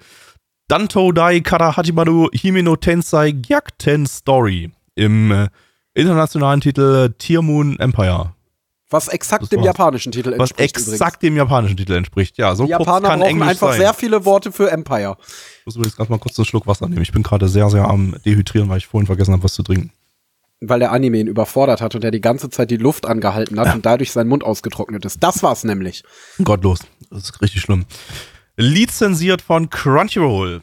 Crunchyroll! Eine Light Novel Adaption vom Studio Silverlink, die hatten wir diese Season mit äh, Ragnar Crimson schon. Äh, das war ganz am Anfang der Season. Ich glaube, der erste war das die erste Ausgabe? Ich glaube die zweite, ne? Ja. Ähm, von daher schon drei Monate her für uns. Ähm, Habe ich übrigens äh, zufällig heute beim, beim Rumrecherchieren für die Anime heute entdeckt. Ähm, äh, Studio Silverlink, die sind, die sind umgezogen äh, letzten Monat in ein Animation Powerhouse Gebäude, das in dem jetzt äh, ausschließlich Animationsstudios äh, beherbergt sind und zwar äh, jeweils mit einer Etage Production IG, Wit Studio, Tatsunoko Production und Silverlink und oben ist noch ein, noch ein Ausbildungszentrum irgendwie für Animatoren oder so. Ähm, da bin ich ja mal gespannt, was da, was da rauskommt. So, das ist ein riesengroßes Megagebäude, sieht irgendwie auch total cool aus und, und äh, da sind nur Animationsstudios jetzt drin. Ganz wild. Ähm, gucken, ob dann diese Studios auch mal untereinander dann irgendwie Leute hin und her schieben. Äh, ja, kleiner Fun Fact am Rande. Ähm, die Light Novel, die läuft seit 2018, erscheint hierzulande digital beim Publisher JNC Nina. Das ist der, die deutsche Tochterfirma des US-Unternehmens J-Novel Club, ähm, die ja schon im US-Bereich relativ etabliert sind als ähm, äh, ja, digitaler Light Novel Publisher und äh, die sind seit diesem Jahr auch in Deutschland hier vertreten und veröffentlichen digital Light Novels. Also es gibt von dem Ding hier jetzt dann auch keine physische, physische Fassung. Ähm, und äh, seit Oktober könnt ihr da so ein Abo abschließen auf der Seite und könnt diesen, diese Light Novel da unter anderem neben ein, einigen anderen Titeln äh, lesen, da im Abo. Äh, ab Januar gibt's die dann auch im Einzelkauf. Ja, ähm, scheint, scheint jetzt gerade irgendwie äh, wirklich so, so einen Vorstoß zu geben, so im Light Novel Bereich, auch im, im deutschen Bereich. Wir haben hier mit Dokiko auch einen neuen Publisher dieses Jahr bekommen, der äh, Light Novels veröffentlicht. Ähm, diverse andere bestehende Publisher haben sich ja auch so langsam so die letzten Jahre so ein bisschen da reingetraut und jetzt haben wir das meine auch ich auch ein paar äh, neue, ganz neue Light Novel Publisher auch angekündigt, ne? Da war doch mal was vor ein paar Monaten, wo irgendwie so alle zwei Tage gefühlt ein neuer Light Novel Publisher angekündigt wurde. Äh, ja, irgendwie, ja. Ah, ich habe es leider auch nicht so richtig auf dem Schirm. So, ich bin da, bin da, bin da im, im, in dem Bereich gar nicht so krass drinne. Ähm, aber ja, ähm, ist Bewegung in dem Bereich. Ähm, ansonsten weiter im Text. Als Regisseur haben wir Ibe Yushi, der hat hier sein Regiedebüt, war vorher Assistenzregisseur bei The Dungeon of Black Company und The Maid I Hired Recently is Mysterious. Äh, Charakterdesignerin ist Otsuka Mai, die Charakterdesignerin von Nonon Biori und Machikado Masuku. Die mag ich, die macht niedliche Charakterdesigns. Äh, ja, dann auf geht's. Das Empire. Wir sind hier wieder live äh, beim Schafott äh, bei Wetten das und äh, unser heutiger Kandidat wettet, dass er 20 Henker an ihrer Bierwampe erkennen wird. Und hier ist er, Endo. Hallo! Na, Ja, wie gefällt's dir hier Also- am Schafott? also ich muss schon sagen, ich war schon öfter hier am Schafott, aber dass mich hier so viele bei der Außenwette unterstützen, hätte ich nicht gedacht. Äh, Ich will auch einmal ganz herzlich meine Mama grüßen, die zu Hause geblieben ist heute. Hallo Mama, falls du zuschaust, äh, äh, ich werde mein Bestes geben. Ja, Ja, und da haben wir auch schon hier den ersten Henker. Was sagst du? Du siehst Ah, nur ah, die ah. Wampe, ansonsten ist er komplett verhüllt. äh, also, also ich würde sagen, äh, darf ich ihn einmal über die Wampe lecken? Ja, natürlich, natürlich. Das haben wir ja, das haben wir ja. Ähm, ja, das ist der, der Günner. Nee, war Manfred, du hast verloren, bist Ah, raus. fuck. Okay, ich habe eine neue Wette für euch. Ich habe noch eine Wette. Ich habe noch eine Wette. Okay, okay. Okay, ich wette, dass ich die Story von dem Anime Tiermoon Empire in unter einer Minute zusammenfassen kann. Okay, let's go. Na, da sagt man doch nicht Let's go. Top, die Wette gilt. Okay, also, das, ist moderne, das ist moderne Wetten, das, da wird jetzt Let's Go gesagt. Let's go, Kiddies! Ja, okay, also, Wette geht los. Ähm, also, die Prinzessin Mia Luna Tiermoon ist eine, eine noble und auch ganz schön arrogante Aristokratin, wie man sie sich vorstellt. Ganz nach dem alten Marie-Antoinette-Mantra, wenn sie kein Brot haben, dann sollen sie doch Kuchen essen, steht sie über dem Volk und ist, behandelt alle um sich herum wie Scheiße, egal ob ihre, ihr Volk oder ihre Bediensteten. Aber das rächt sich dann eines Tages, als eine Revolution im Königreich Tiermoon ausbricht und die gute Mia ziemlich brutal jahrelang in Gefangenschaft gehalten wird, bis sie dann schließlich auf dem Schafott hingerichtet wird. Aber, wie der Zufall es will, reist sie in der Zeit zurück und ist plötzlich im Körper ihres jungen Ichs lange, lange Jahre vor ihrer Exekution und hat nun die Chance, alles besser und alles neu zu machen und dafür zu sorgen, dass sie doch nicht den Kopf verliert. und, Weil wegen, wegen Kopf äh, abtrennen, ja, mit Blut ich- und Gore und so. hab, ja, genau, ja. Fett- Gut, habe ich, hab ich denn meine Wette gewonnen? Äh, nö. Fuck. Okay. Ähm, dann ändere ich mein Feld und trete nicht mehr als Kandidat bei Wetten das aus, sondern produziere jetzt einen Anime-Podcast. Oh. Ähm, ja, Tiermoon Empire. Ähm, ist tatsächlich ein Titel, von dem ich schon ein paar Mal gehört habe, so im Vorfeld. Also ist offensichtlich so einer der Geheimtipps der Season. Und ich muss auch sagen, ähm, ich bin jetzt nicht komplett hin und weg, aber was ich da gesehen habe, hat mir schon durchaus gefallen. Was ich mag, ist, dass hier ein ja, glaube ich, doch recht chilliger Slice of Life Moe-Anime, auf den es, glaube ich, hinauslaufen wird mit einigen Comedy-Sequenzen, doch in ein ernstes Setting gepackt wird und durchaus eine Story und Kausalität besitzt. Es geht ja letzten Endes darum, dass hier die äh, Mia, die Prinzessin, verhindern möchte, dass sie als Erwachsene oder als Jugendliche exekutiert wird. Und natürlich, das ist so ein bisschen ähnliches Setting, wie wir das in den ganzen Villainous-Anime hatten. Ähm, also vom, vom Prinzip her, so nach dem Motto, du kennst die Cues und versuchst da dieses Schicksal zu verhindern, ist ja letztendlich das gute alte Time-Leap-Konzept. Ja, ja. Konzept, aber in der Man, Form. man, man kann ich, sich auch, kann wahrscheinlich auch schon ahnen, dass, es, dass das Buch, was sie hat, dann wahrscheinlich irgendwie Hinweise darauf gibt und sich wahrscheinlich ändert, je Genau. nachdem, was sie ändert oder irgendwie sowas dann. Genau, aber ich find's letzten Endes trotzdem ganz nett. Also ich mag die Geschichte an sich, ich mag auch natürlich so die Geschichte dieser Aristokratin, die lernen muss, die Menschen um sich herum doch mit Empathie und Respekt zu behandeln und sich somit Freunde zu schaffen und dann am Ende doch eine gute Königin zu werden, die ihr Volk gerecht regiert. Ähm, ist natürlich am Ende auch eine nette Geschichte, ist natürlich alles unglaublich seicht, aber ey, ich glaube, das will jetzt hier auch nicht äh, äh, eine Alternative zu Kant und Brecht werden. Ähm, Nee. Und als das, was es ist, fand ich es aber trotzdem sehr nice. Es war sehr stimmig inszeniert, fand ich. Und was ich vor allen Dingen mochte, ist, dass, ähm, also ich persönlich war invested in das Setting, weil diese Opening-Sequenz ja doch ziemlich ernst inszeniert war. Wir sehen sie da in so einem Kellerloch, wie sie eingepfercht ist und mit irgendwelchen verrotteten Lebensmitteln gefüttert wird und ganz elend leidet und so. Da ist überhaupt nicht lustig. Dann kommt das Opening, was äh, Super Comedy ist.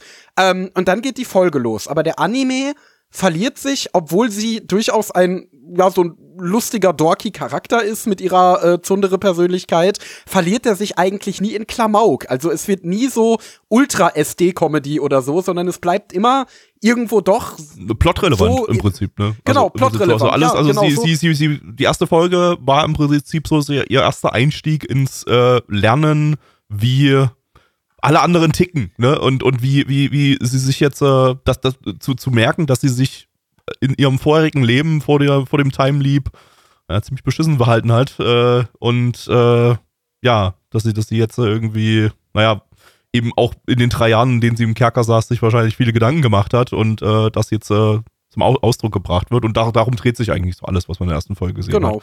So, und das, Genau, ist, das war, das war einfach eine stimmige, äh, gut gepacete erste Episode, so, wo du halt einfach so ein Absolut. paar, so ein paar äh, Szenarien schon hattest, ähm, die gut ineinander geflowt sind und äh, dazwischen so ein paar Flashbacks nochmal auf die Henkerszeit, die eigentlich auch ziemlich gut eingebaut waren, so. Also da kann ich jetzt so, so was, was den Aufbau der ersten Episode betrifft, äh, gar nicht, überhaupt nicht meckern. Das war genau. Überhaupt nicht, nein. Und ich denke, es wird immer so ein bisschen dazwischen äh, hin und her switchen zwischen so eigentlich ganz chilligen kleinen Geschichten aus ihrem Prinzessinnen-Dasein und dann eben auch mal ein paar dramatischeren Episoden. Wenn sie sich zum Beispiel an jemanden erinnert, der ihr in dem vorherigen Leben während ihrer Gefangenschaft äh, total lieb und loyal geholfen hat.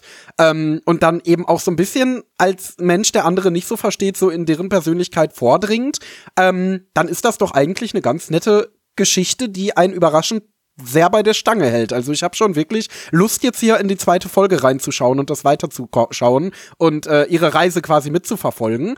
Ähm, apropos Reise mitverfolgen, unser liebes Community-Mitglied Freddy, das immer unsere Bewertung ausrechnet, ähm, ist ein riesiger Light Novel Bücherwurm und liest sehr viele Light Novels und offensichtlich auch die Novel, auf des, dem das hier basiert und hat uns ausgerechnet, wie viel bis jetzt adaptiert wurde. Stand der Aufnahme sind zehn Folgen erschienen und es wurden bis jetzt 14% vom zweiten Band adaptiert. Also der kom komplette erste Band. Nee, nee, nee, nee, nee, du musst, du musst die. Prozente zusammenrechnen. Das sind 21 plus 17 plus 14 plus so. 14. Oh, Ähm, fuck. das, das sind, Okay. äh, genau, genau. Also, aber äh, es wird darauf hinauslaufen, dass wir sechs, sechs Folgen pro Band haben, was so für Light Novel-Fans eine absolute Traumada Traumadaption sein dürfte, was den, den Umfang betrifft, ne? weil dann bei sechs Folgen musst du nicht viel weglassen.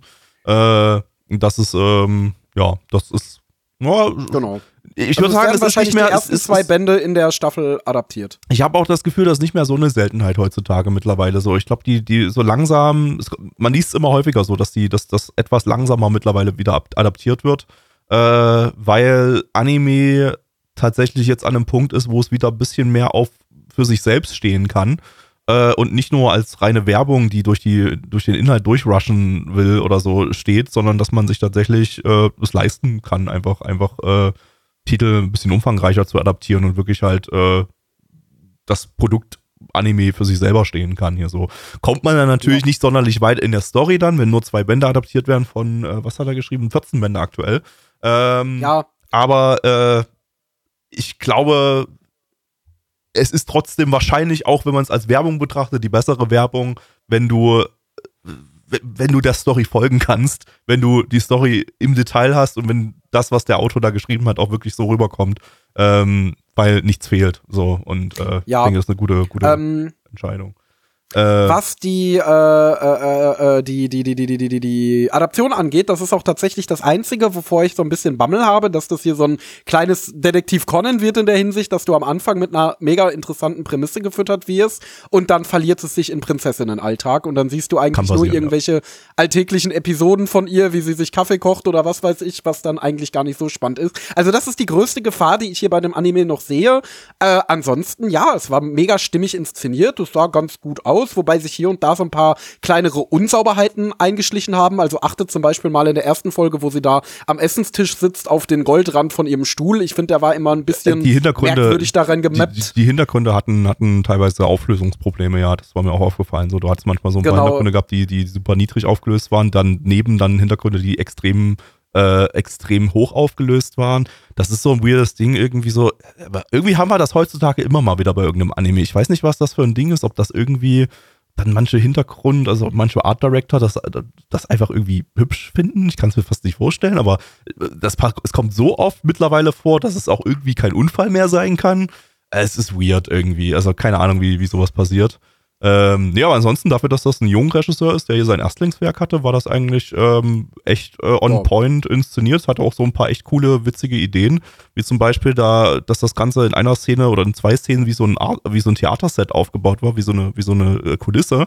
Dann läuft sie so, sie läuft draußen so einen Weg lang und dann gibt's so einen Kulissenslide Und dann ist sie plötzlich auf dem Dach des Gebäudes, wo sie drauf zugelaufen ist, aber im Hintergrund ist nur die, ist nur wie so eine Kulisse rüber geslidet so und, und dann war sie plötzlich, dann hat sie plötzlich den Hintergrund von der, von der, vom Dach gehabt. So, das war, fand ich eine witzige, witzige Idee. Ähm, hätten sie meiner Meinung nach eigentlich hätte man das mehrfach in der Folge hätte verwenden können. Vielleicht war es auch mehrfach drin und mir ist bloß einmal aufgefallen, aber ähm, das, das, äh, das Ganze wie so eine Theaterkulisse aufzubauen, so, das hätte, hätte irgendwie noch so einen coolen, coolen Touch, so. Ansonsten ja. hat er sich von seinem äh, Sensei Onuma anscheinend auch ein bisschen die surreale äh, Lichtstimmung abgeguckt in den Flashback-Szenen. Äh, ja. Ja, es waren halt auch einfach sehr stimmige Lichtstimmungen, ne? Ja. Also im Flashback war immer alles sehr grau und sehr trist und entsättigt und in der Realität war immer alles sehr farbenfroh. Ähm, ich mochte noch das Opening sehr, was quasi ein Character-Song von ihr ist. Also das ja. finde ich ist immer eine sehr niedliche Idee. Das war auch sehr Gerade kreativ, bei etwas, ja. Genau, auch gerade bei einem Anime, wo es ja letzten Endes um ihre Charakterentwicklung und ihre Persönlichkeit geht, ist das gar nicht mal so unklug, äh, dem da quasi noch mal so ein kleines Musical-Element noch mit reinzugeben. Also ja, hat mir echt richtig gut gefallen, muss ich sagen. Also ich hab da bin da mit geringen Erwartungen reingegangen, dachte, das wird jetzt einfach nur wieder so ein Moe Slice of Life Ding äh, über den Alltag einer Prinzessin, aber nee, es hat tatsächlich einen Plot, der wurde in der ersten Folge auch gut vorangetrieben ähm, und der ist durchaus spannend, hat echt Potenzial für tolles Drama, für tolle Messages, für tolle Denkanstöße äh, und bietet nebenbei dann vermutlich noch ein bisschen niedliche Comedy. Ähm, ich bin begeistert. Also ist definitiv, also Überraschungstipp trifft hier tatsächlich ziemlich gut. Ja, ja, würde ich, würde ich mitgehen. Also ich hatte den Titel auch nicht so, so auch nur so, so, ich hatte halt so auf, so, so normal auf dem Schirm. Äh, habe mich damit gar nicht beschäftigt, großartig bisher äh, und äh, war jetzt eigentlich ganz, ganz angetan. So von und ich habe noch äh, ein Fun Fact, äh, das habe ich nämlich vor ein paar Tagen noch auf Twitter bei einem Sakuga-Account gelesen, dass der wohl auch optisch äh, ziemlich stabil bleibt und dass Silverlink da irgendwie eine sehr smarte Team-Rotation hat. Ich habe es nur überflogen oder so, aber irgendwie hat Silverlink da ein sehr smartes Management bei dem Titel, weswegen da eigentlich immer paar nette optische Spielereien in allen Folgen drin sind und die Qualität also ziemlich gut sein soll bis bei dem jetzt. bei der fucking bei dem fucking Batzen, den dieses Studio äh, aktuell bearbeitet an Titeln, äh, braucht man auch definitiv eine smarte Rotation, damit nicht alles komplett zusammenschmelzt, weil äh, ja. wir nächste Season schon wieder vier Titel irgendwie so, also das ist ja insane. Das ist Aber wie die haben halt jetzt Power. Ja, das ist wie, das ist wie, wie JC Steph so vor ein paar Jahren noch, wo die auch irgendwie so jede Season so vier Titel oder so rausge, rausgekloppt haben. Äh, dass bei denen alles geschmolzen ist. Ja, auch nicht alles so, ne? Also hat es ja auch mal so ein paar Projekte, die dann gut gelaufen sind, so wie Raygun T zum Beispiel. Ja, dann Index 3 zum Beispiel nicht gut lief. Ähm, Aber gut, das war wahrscheinlich auch Nagais Einfluss. Ja, ja, genau. Also, ja, äh, gut. Ja. Gut. Gut. Sommer zu den Zahlen kommen. Mach mal die Zahlen. Die Zahlen mache ich. Auf MRL hat das Ganze eine 7, ach, ich kann das nicht. Auf MRL hat das Ganze eine 7,41 bei 7178 Bewertungen stand es hier. Wie immer der 6.12.2023. Unsere Community gibt eine 5,38 bei 13 Bewertungen. Also die haben sich Mühe gegeben. Mhm. Freunde, sind nicht mehr Zuschauer mehr geworden. Die haben einfach nur wir genau. haben mal ein bisschen die Leute motiviert jetzt. Ich weiß nicht wodurch, aber. Ich glaube, ich sollte Motivationscoach werden. Ja. Ähm, aber trotzdem weiterhin der Aufruf, kommt auf unseren Discord, bewertet mit, pusht die Bewertung. Ähm, ja, genau. Was gibt denn der gute Gabby? Nächst, nächst, nächste, nächste Anime will ich 18 Bewertungen sehen. Mal gucken, ob wir das schaffen. So. Ähm, ich gebe eine 7 von 10, würde ich sagen. Also äh, fand ich, fand das eigentlich gut. Habe jetzt nicht so viel dran auszusetzen. War jetzt kein Megakracher, aber äh, war eigentlich echt gut unterhalten und bin da ganz guter Dinge, wenn das so bleibt. Endo.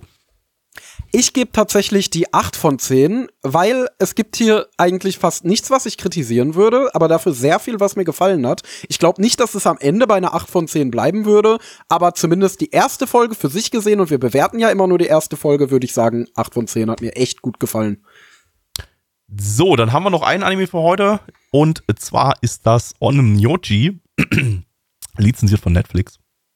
Netflix, Leute.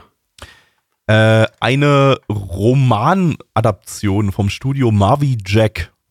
Das ist jetzt ein Studio, wo ihr euch wieder fragt, was zum Fick ist Marvy Jack? Ist das schon wieder irgendein so neues Studio, das irgendwie aus dem Boden explodiert ist? Nein, die haben Spice and Wolf Staffel 2 gemacht. Super lange her, aber ähm, ja, dafür sind die in erster Linie bekannt. In zweiter Linie sind sie bekannt für The Seven Deadly Sins Crutch of Edinburgh. Das ist dieses CGI Seven Deadly Sins Spin-off auf Netflix gewesen, das unglaublich beschissen aussieht, wo die Leute richtig, richtig mad waren. Also ähnlich mad wie bei der Studio Dean-Adaption. Ähm, ja, weiß ich nicht, was man aus diesem Studio so machen soll. Die hatten so einen Kracher vor äh, 15 Jahren und äh, vor einem Jahr oder so so den komplett Downer. Ähm, naja, ähm, der Roman oder die Romanreihe ist von äh, Yumi Makura Baku, der Autor von Kurosuka. Das ist äh, so ein Historical Action Gore-Titel. Den haben wir mal ganz, ganz, ganz, ganz früher bei Nanamon gesappt. Und wir stimmt auch gar nicht, weil da war ich noch nicht mal bei Nanamon. Das ist so alt. Ähm, äh, außerdem hat er Amon Saga geschrieben, den hatten wir mal im Retro-Stream behandelt, äh, ein 80er-Movie. Äh, ich glaube, der war okay, aber weiß jetzt nicht mehr so genau, worum es im Detail ging. Äh, diese Romanreihe hier um Nyochi, die läuft seit 1986. Die ist auch immer noch laufend. Ähm, und äh, ist so ein Mix aus Kurzgeschichten, die dann so in Magazinen veröffentlicht wurden und äh, äh, Geschichten und Romanlänge, die dann wiederum in Roman äh, gebundenen Büchern veröffentlicht wurden. Ähm, und das hängt wohl auch eher nur so grob miteinander zusammen. Sind eher so Einzelgeschichten äh, mit ja, japanisch-historischem Kontext. Da sind wir ja jetzt gerade schon wieder, äh, glaube ich, so ein bisschen eher raus, aber mal gucken, vielleicht kann er, kann er ja irgendwie überzeugen. Ähm, als Regisseur haben wir Yamamoto Sobi, ähm, die hat äh, Regie geführt bei Meganebu und äh, den Konodanshi OVAs. Äh, ist, glaube ich, eine super kreative Regisseurin eigentlich so, aber die hat halt nur so Boys Love Zeug gemacht, äh, der auch schon eine ganze Weile her ist. Von daher, äh, ja, eher eine Regisseurin, die, die eher unterm Radar geschwebt hat, aber äh, was ich so mal ausschnittsweise von ihr gesehen hatte, war eigentlich äh, super, super, super cool inszeniert. Ähm, und beim Soundtrack haben wir noch äh, Ushio Kensuke, der hat die Soundtracks von Boogie Pop and Others und Heavenly Delusion gemacht. Hat er gut gemacht. Ja, hat er gut gemacht. So, auf geht's. Oh. Hallo, ich bin Inspektor Onmyoji äh, Geisterjäger und ich fange jetzt bei dem Amt für öffentliche Geistersicherheit an. Oh, da musst du dich aber ganz schön ins Zeug legen, Onmyoji Geisterjäger. Denn die Geister sind ganz schön gewitzt heutzutage. Ja, da bin ich bereit zu. Oh, guck mal da hinten ein Geist. Oh nein, ich vermisse meinen Geliebten. Ah, ich bin dein Geliebter. Oh, ich liebe dich immer noch so sehr. Ja, ich dich auch. Wirklich? Nein, ich bin ein Demon Slayer. Kriminalkoeffizienz 750. Ziel wurde zur Vollstreckung äh, freigegeben. Halten Sie den, äh, den Speer gerade und zielen Sie auf das Ziel. Gabby, worum geht's? Ähm, also, äh, die junge äh, Tsunemori kommt in die Dämonenjäger. What the fuck? Das was ich gerade, wollte ich gerade so eine Bullshit-Ansage machen und jetzt läuft hier irgendwie eine in meinem Knabenchor, den ich auf dem Stream bei uns abspielen wollte für, für Weihnachtsmusik, läuft. Fragt einfach nicht, Erzählung. liebe Podcast-Zuhörer, fragt einfach nicht. Läuft einfach eine fucking Erzählung. Ich will doch nicht, dass irgendein Typ was labert, ich will Weihnachtsmusik hören. Aber ich will, dass du jetzt was laberst. Komm, wir so. haben eine Wette zu gewinnen. Okay, ich musste kurz Wenn ihr weitere Wetten sehen wollt, dann schaut auf unserem Stream vorbei. Immer Donnerstag 19.30 Uhr. Ganz viele Wetten. So, äh, worum geht's? Äh, ja, wir haben hier einen äh, Dude, der äh, mit einem anderen Dude zusammen Rätsel löst. Und diese Rätsel bedeuten, äh, drehen sich um Dämonen, die ja irgendwelche japanisch-mittelalterlichen Städte heimsuchen. Und äh, gemeinsam wollen sie die Dämonen austreiben oder ihnen irgendwie den Frieden bescheren, der ihnen gebührt, damit sie nicht weiter die Städte terrorisieren. Und ähm, das machen sie nicht auf coole Art und Weise, indem sie die einfach wegslayen. Und damit sind wir enttäuscht, weil wir sind zwölf. Ja. Ja. Ähm, ja ich muss sagen, am Anfang ähm, hat mir das eigentlich ganz gut gefallen, so vom Setting her. Ähm, ich war ja schon so ein bisschen abgeturnt, als du erzählt hast, es geht so in Richtung Historical Anime, weil äh, diese Anime haben ja mit uns eigentlich in den seltensten Fällen geklickt. Ähm, vor allen Dingen, wenn es die letzten Anime waren, die wir hier spät im Podcast äh, im, im Stream geschaut haben, donnerstags 19.30 Uhr, man kann es nicht oft genug sagen.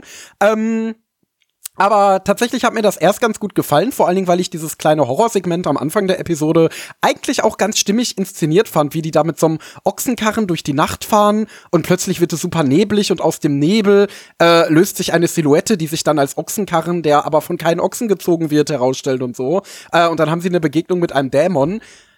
Dann fängt allerdings der Teil der Episode an, wo sich hier die beiden Dudes, die da die Ermittler sind, miteinander unterhalten. Ähm, und da fand ich es einfach, also da hat's mich dann verloren. Da wurde es dann extrem dialoglastig. Äh, und dieser Dialog wurde super, super dröge erzählt. Und ich sag's ja immer wieder, es ist eine Kunst, Dialog zu inszenieren. Also ich finde, Fate Zero hat das perfektioniert. Das ist auch ein sehr dialoglastiger Anime, aber da finde ich die Dialoge alle super spannend, super cool. Aoki arbeitet da super krass mit äh, der Anordnung der Charaktere im Bild, mit der Kamera Kameraposition, mit der Bewegung der Charaktere, mit der Musik und er schafft da einfach bei jedem Dialog eine coole Atmosphäre. Das hier war wirklich einfach, die Charaktere chillen irgendwo in der Gegend, ihre Münder bewegen sich und es wird halt gequasselt. Ähm, Zumal du da natürlich auch wieder sehr in dieses mittelalterliche Setting reingeworfen wirst und dann vielleicht jetzt auch nicht mit allem, was die sagen, so viel anfangen kannst. Und das hat sich genauso über die gesamte Episode gezogen. Also es waren dann immer wieder Horrorpassagen drin, die ich eigentlich super cool fand und wo meine Aufmerksamkeit und mein Interesse dann wieder so ein bisschen in die Höhe geschnellt ist. Und dann gab es wieder super trockene Dialogszenen, die ich super langweilig fand. Ähm, ja, äh, kann ich am Ende gar nicht so genau sagen, was ich mir jetzt daraus machen soll, weil ich glaube, ich fand die Geschichte, die erzählt wurde, auch ganz cool.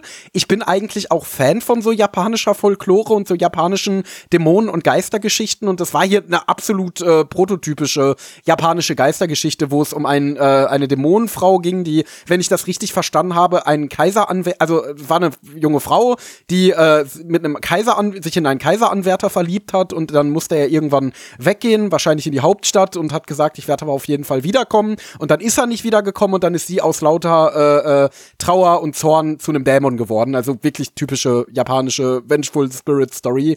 Ähm, und das fand ich eigentlich ziemlich cool. So ist ja auch eigentlich eine schöne Herzschmerz. Wenn es mal dahin kam. Das war ja, das Problem. Genau, ne? genau. Und, und das ja. Ganze drumherum, wie sich die beiden Dämonenjäger dann, äh, wenn man sie so nennen möchte, äh, kennengelernt haben und äh, ja, die ganze Charakterisierung da, da drumherum, die war halt ziemlich schnarchig erzählt. Also äh, ja, auch hier wieder, es ist uhrzeittechnisch für uns gerade schon spät. Wir haben, machen immer diesen Fehler, oder was heißt Fehler? Das wird ja bei uns durch die Community entschieden, die Reihenfolge, aber wir gucken meistens solche Titel zum Schluss. Ähm, und das ist dann immer nicht so das Optimale, wobei ich glaube, ihr hättet die Uhrzeit bei mir nicht so viel Unterschied gemacht, weil ich war eigentlich aufmerksam, habe größtenteils zugeguckt ähm, und, und alles wahrgenommen. Ich, mein, mein, mein Hirn hat nur von sich aus gesagt, so, boah, Digga, ey, echt keinen Bock auf, den, auf das Ding. Von daher hat es halt so vor sich hingeplätschert, ohne dass ich da großartig invested war. Ähm, und ja, es war halt echt, ey, war halt echt tröge erzählt. So. Und, und Ja. die Momente, wo es dann um die tatsächliche Geistergeschichte der Folge ging, die fand ich eigentlich ganz, ganz äh, nett und comfy erzählt. So. Äh, hatte auch so einen netten kleinen romantischen Touch da so zum Schluss und äh, Genau. War ganz, war ganz, ganz, ganz cute inszeniert und so. Ähm, also das fand ich eigentlich nett. Aber ah, der hat einfach viel zu viele Längen so zwischendrin. So, das ist, äh, ich weiß nicht, wieder, glaube ich, so ein Anime, der wieder so die Zielgruppe eher weiblich hat und die sollen dann halt eher so ein bisschen dahin schmachten, wie die Pretty Boys Das sich äh, ist, gegenseitig ebenfalls Das, das, anschmachten. das Problem ist einfach, ich sehe darin so ein bisschen das Problem, dass die Pretty Boys gar nicht interessant genug sind. Ja. Weil erstmal, die sind total langweilig. Das also ja du nie. hast, also, also es sind wirklich so absolute äh, Hüllen. Also du hast hier den äh, Hauptprotagonisten als relativ lieben Good Guy so. Ähm, der, der, der ist so die Unschuld vom Lande, die jetzt da mit diesen Cases in Berührung kommt. Und du hast den äh, Haupt-Onmyoji da, der, äh, der super coole, edgy Dude ist, der super mysteriös ist und immer einen Kniff in der Hinterhand hat und natürlich auch wahnsinnig mächtig mit Illusionen umgehen kann und alles. Ähm, ja, und ähm, in dieser Combo hat's mich ehrlich gesagt so ein bisschen an diesen äh, Krimi-Anime erinnert, den wir vor ein, paar, vor ein paar Folgen hatten, diesen total beschissenen, komischen Krimi-Dingster Bumster. Ähm, weiß schon gar nicht mehr, wie er heißt. Ähm, Ron Kamono Hashi. Ron, Ron, was. Ron Kamo, Kamohashi oder wie der hieß, genau. Ähm, ja, genau. Und das ist so ein bisschen das Problem, das ich darin sehe, weil das war für mich die zweite richtig große Achillesferse neben der langweiligen Inszenierung in den Dialogszenen, dass diese Charaktere einfach so fucking langweilig waren. Ich finde, so episodische Stories, die musst du halt durch einen interessanten Hauptcharakter zusammenhalten. Wie du es zum Beispiel bei Elena hast, durch Elena herself. Ähm, die einfach super charismatisch ist und total viel eigene Persönlichkeit mitbringt. Äh, und das hattest du hier halt nicht. Das war wirklich so das austauschbarste Du aller Zeiten. Und das hätte als, glaube ich, so ein Buddy-Anime, wenn du so diese beiden Charaktere gehabt hättest und die so ein bisschen miteinander bantern und meinetwegen auch flirten, wenn die eine interessante Persönlichkeit gehabt hätten, super umsetzen können. Also dann hätte ja. es richtig gut funktioniert. Glaub, so ein bisschen wie bei Undead Murder Farce. Das Problem ähm, ist wahrscheinlich auch so ein bisschen, dass wir hier einen Titel von aus den 80ern haben oder der zumindest in den 80ern gestartet ist. Und ich vermute mal fast, dass die erste Story, die wir jetzt hier hatten, auch tatsächlich aus dieser Zeit stammt, weil es nun mal eine Story ist, wie die beiden sich kennenlernen. Ähm, und äh, ja, also es hat sich jetzt nicht, vielleicht ist nicht unbedingt ultra, ultra altmodisch angefühlt oder so, aber es war halt auch einfach nicht, nicht äh, besonders, es hat halt nichts Besonderes so und äh, Titel aus, also so, ja, wenn es eine Romanreihe ist, die jetzt seit sehr, sehr, seit, seit, seit fast 40 Jahren lang nicht adaptiert wurde, ähm, dann, naja, wird es dafür vielleicht auch schon Gründe gegeben haben, keine Ahnung. Äh, mhm. Auf jeden Fall, ja, weiß ich nicht, weil es halt erzählerisch jetzt auch kein, kein, hat das jetzt keine, nicht, kein, nichts aus dem Boden rausgerissen, so, weil es halt einfach, ja, auf dem Niveau von Erzählungen aus den 80ern waren. Womit ich jetzt nicht sagen will, dass es in den 80ern keine, keine guten, guten Stories gab oder so, aber naja, es ist halt irgendeine Story aus den 80ern. Es halt irgendeine Romanreihe aus den 80ern, die zufällig jetzt, also die irgendwie erfolgreich genug lief, dass sie heutzutage noch läuft, aber äh, naja, ich habe halt da jetzt nichts nix, nix Besonderes drin entdecken können. Ist wahrscheinlich das japanische John Sinclair. Wahrscheinlich mhm. wirklich, weil da geht's ja auch ums Geisterjagen. Ähm, ich meine, ja, ey, ey, es, sind, es, sind, es, sind, es sind Groschenromane oder beziehungsweise Kurzgeschichten, die hauptsächlich in, in Magazinen veröffentlicht wurden bei dem Ding und nur ja, ab und zu also, mal so ein also paar literarisch Romane. das japanische John Sinclair. Ja, es ist, es ist wirklich so ein Ding. Ja. Ähm, was noch erwähnenswert ist, das Ganze hatte ein Psychopath-Opening. Oh also ja. literally. Das war exakt derselbe Sänger, der in exakt derselben äh, Stimmlage und mit exakt derselben Komposition gesungen hat. Also es hat sich wirklich eins zu eins so angehört. Und was noch wild ist, die Regie vom Opening war auch sehr Psychopath. Yep.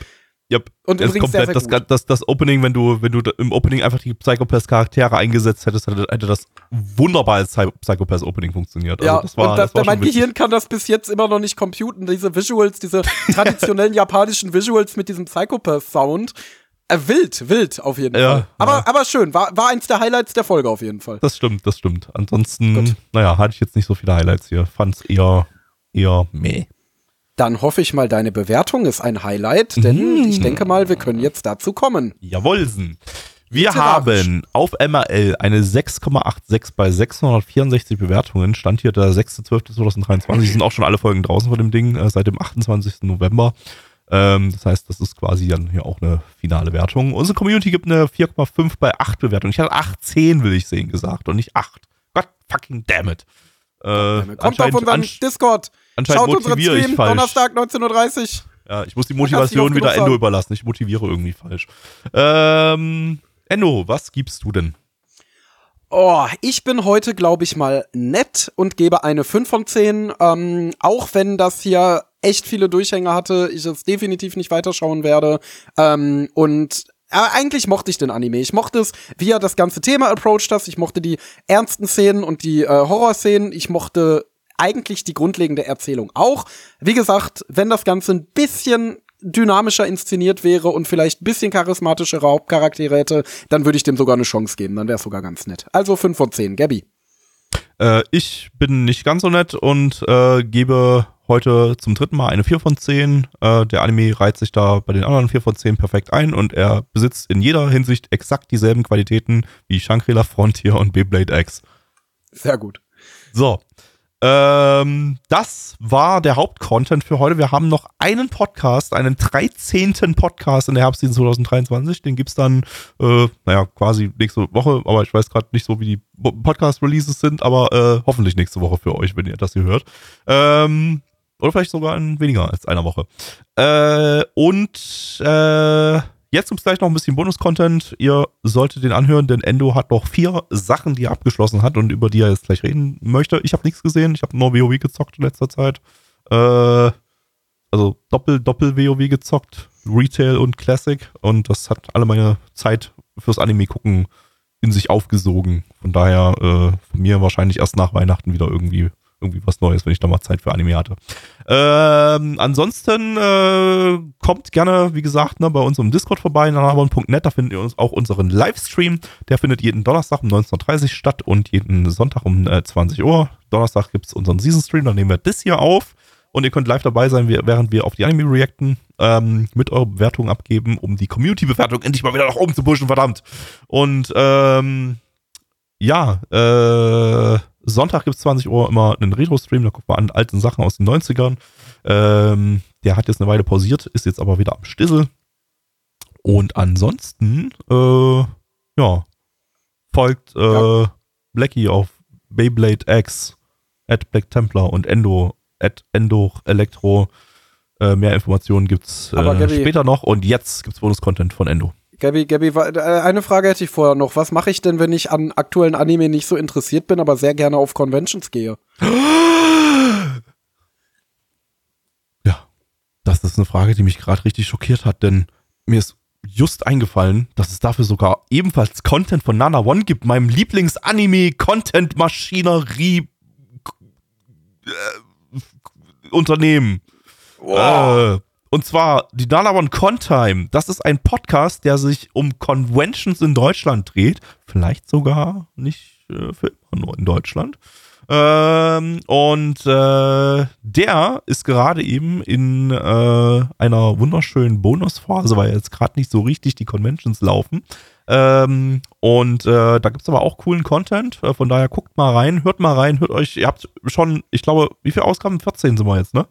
13 und 13, die 14. Ja. nehme ich Stand jetzt nächste Woche auf. Wenn der Podcast Aber, draußen ist, sind wir bei 14. So. Ist er wahrscheinlich äh, schon raus. Genau, genau. Hört euch das an, es gibt jetzt Bonus-Content, wir haben eine Wette zu gewinnen. Also, der erste Titel, den ich euch mitgebracht habe, ist Mahotsukai no Yome Staffel 2, also die erste Hälfte. Die zweite Hälfte läuft ja noch, das ist ja ein Splitkur. Ähm, und ich muss sagen, ich äh, ja fand die Staffel ehrlich gesagt nicht so toll, weil sie ein kleines bisschen die Probleme, die ich mit Staffel 1 hatte, noch einen Zacken schärfer hatte. Also in Staffel 1 war ja meine größte Kritik, dass ähm, ich es nicht so mochte, dass die Autorin in so großen Bögen geschrieben hat, dass immer ständig neue Handlungsstränge aufgemacht wurden, die dann so ein bisschen weiterverfolgt wurden, dann erstmal wieder beiseite gelegt und dann irgendwann zehn Folgen später wieder aufgegriffen wurden. Hier hast du halt ein, quasi eine Mikroversion davon. Also es wechselt das Setting, es geht an eine Magieschule und da spielen sich diverse Ereignisse ab und es werden gefühlte drei Milliarden Nebencharaktere eingeführt, die ich leider, leider alle ziemlich langweilig fand, obwohl sie auf dem Papier hier und da doch mal die ein oder andere nette Idee mitbringen, aber irgendwie scheitert es bei mir in der Umsetzung und dann gibt es tausend Handlungsbögen, die aber alle nicht so wirklich einen roten Faden erkennen lassen. Also ich habe es mittlerweile begriffen, ähm, Mahotsuka no Yome ist keine Geschichte, die so krass einen roten Faden verfolgt verfolgt, aber das ist einfach nicht meine Art von Anime, das ist einfach nicht meine Art von Writing. Ähm, deswegen konnte ich hier ehrlich gesagt relativ wenig damit anfangen. Ähm, ja, das ist es im Grunde. Da war eigentlich wenig drin, was ich so wirklich spannend fand. Ich fand alle Geschichten und Konflikte, die es da so gab, größtenteils super langweilig. Ähm, ich mag, mochte dieses fragmentierte Schreiben überhaupt nicht. Es geht auch alles in wahnsinnig langsamem Pacing voran und deswegen konnte ich hier echt wenig rausziehen, das mir gefallen hat. Ähm, es ist am Ende immer noch toll umgesetzt. Also es ist für mich echt das Setting und die Atmosphäre Atmosphäre, die das für mich so ein bisschen über Wasser hält, weil du einfach dieses gediegene ähm, englische äh, Sagenreich einfach so wunderbar da auf dem Bildschirm gezaubert bekommst. Aber ja, am Ende konnte es mir nicht so gut gefallen. Hier gebe ich eine 5 von 10. Ähm, ich habe schon gehört, dass die zweite Hälfte ein bisschen mehr reinhauen soll. Deswegen, also weiter gucken werde ich auf jeden Fall, weil ich einfach an sich die Welt und die Charaktere super charismatisch finde und super sympathisch. Aber ähm, ja, hoffe, dass in Staffel 2 dann auch mehr A, mehr Stories sind, die mir gefallen und B, die ein bisschen kondensierter ähm, erzählt werden. Und dann, glaube ich, kann ich mit dem Anime auch wieder recht viel anfangen. Ähm, der zweite Titel, den ich euch heute mitgebracht habe, ist The Legendary Hero is Dead, beziehungsweise äh, Yusha Gashinda, den wir letzte Season im Podcast hatten, wenn ich mich nicht irre. Ähm, ein Comedy-Anime, den wir in Folge 1, glaube ich, ziemlich gerne mochten beide, weil er ziemlich abgedreht war. Also der geht auf jeden Fall so ein bisschen in Richtung Bullshit-Fantasy-Comedy, so ein bisschen wie Konosuba. Und war in Folge 1 einfach, hatte wunderbar lustigen Strumpfhosen-Humor, also literally Strumpfhosen-Humor. Ähm, aber super bescheuerten, dämlichen Humor, super sympathische Idiotencharaktere, war auch ganz nett inszeniert und so zieht es sich letzten Endes dann auch weiter. Also ich finde die Comedy in dem Anime absolut super, vor allen Dingen, weil die für Anime-Verhältnisse teilweise ziemlich schwarzhumorig wird, was mir super gefallen hat. Also der Anime nimmt sich in sein, also wenn er, wenn er dämlich sein will, dann ist er auch richtig dämlich, dann übertreibt er damit richtig und das fand ich super erfrischend, super nice und äh, die meisten Gags haben auch wirklich gut gesessen. Ähm, wo der Anime inhaltlich dann doch seine Achillesferse zeigt, zeigt, ist, wenn er versucht, ernst zu sein. Und das versucht er dann doch an einigen Stellen, wo er dann doch eine Geschichte erzählen müsse, äh, möchte. Und da verkommt er dann so ein bisschen zu so einem typisch generischen Fantasy-Anime, wie wir den ganz oft haben. Dann geht's wieder um irgendwelche Prinzessinnen und irgendwelche Thronfolgen und Konflikte und bla bla bla, den ganzen Scheiß, den wir schon tausendmal hatten. Ähm, und das ist definitiv inhaltlich seine größte Schwäche. Gott sei Dank fängt er sich dann eigentlich doch immer relativ schnell und entschärft das dann doch mit ein bisschen netter Bullshit-Comedy. Ähm, was die zweite Achillesferse ist, und damit äh, hat er zwei Achillesfersen, so wie jeder Mensch, ähm, ist ähm, die Produktion, denn Lean Films hat mal wieder gezeigt, dass sie Lean Films sind und das Ganze bricht nach wenigen Folgen ziemlich in sich zusammen. Dann hast du nur noch super steife, statische Animationen, Standbilder, Massaker, Talking Heads und so weiter und so fort. Die ganzen Krankheiten, die so ein Studio wie Lean Films nun mal mit sich bringt und das ist dann auch enttäuschend, weil darunter natürlich auch immer die Delivery der Comedy-Szenen ein bisschen leidet. Nichtsdestotrotz war das ein Anime mit nicem Edgy, das mir gut gefallen hat. Ja, auch das da sollte nicht unerwähnt bleiben. Ähm, ein netter Idioten-Comedy, einem nicen Setting und äh, ja, hat mir eigentlich durchgehend ziemlich gut gefallen. Also ziemlich, mich ziemlich gut unterhalten. Ich würde nicht sagen, es ist jetzt ein großes Highlight, aber es ist auf jeden Fall, kann man mal machen. Wenn ihr Bock auf Anime wie Konosuba, Princess Connect und so weiter habt, dann könnt ihr hier auf jeden Fall mal reinschauen. Macht da eigentlich nichts falsch mit. Ich gebe eine 6 von 10. Ähm, ja, hat mir gefallen. So, dritter Anime im Bunde und wir müssen schnell durchmachen, ist Talentless Nana, den ich jetzt auch mal nachgeholt habe, der ja 2020 ziemlich beliebt war. Und ähm, ja, äh, muss ich sagen, hat mir echt verdammt gut gefallen. Also das hätte ich überhaupt nicht gedacht. Äh, der, also ich habe mich im Voraus gar nicht über den Anime informiert.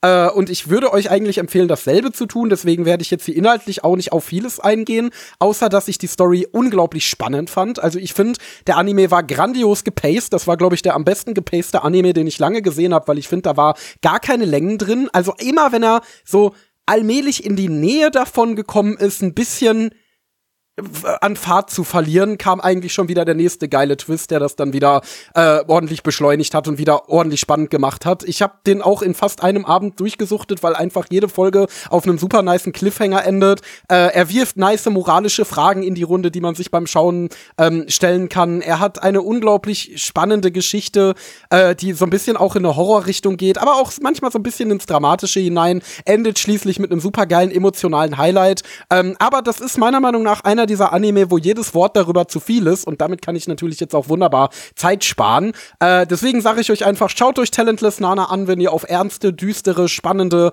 Animes steht. Vielleicht auch so ein bisschen in Richtung na, nicht unbedingt Krimi, das würde ich nicht sagen. Also, wenn ihr einfach auf spannende Thriller steht, dann schaut euch das an. Äh, könnt ihr nichts falsch mitmachen. Ich gebe eine 9 von 10, das hat mich richtig abgeholt.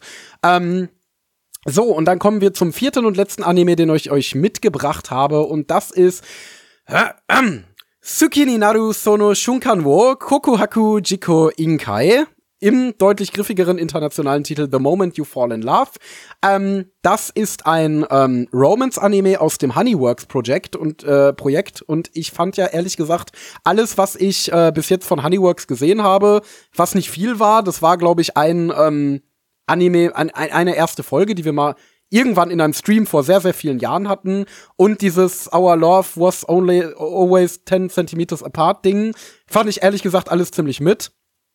Ähm, genau, und jetzt habe ich mir diesen Film hier angeguckt, wo es um ein Mädchen geht, die äh, an ihrem, an einem unverhofften Tag in einer sehr ungewöhnlichen Situation, wie ChatGPT es bezeichnet würde, ihrem Senpai begegnet und sich dann bald auch in ihn verliebt und jetzt mit ihm zusammenkommen will. Gleichzeitig ist ihr Kindheitsfreund aber noch in sie selber verliebt. Ähm, und da ergibt sich ein Liebesdreieck, in dem dann auch noch ein paar andere Charaktere mitwischen und am Ende ist es ein Liebessechseck oder so. Das ist ein ziemlich klassischer Highschool-Romance, äh, äh.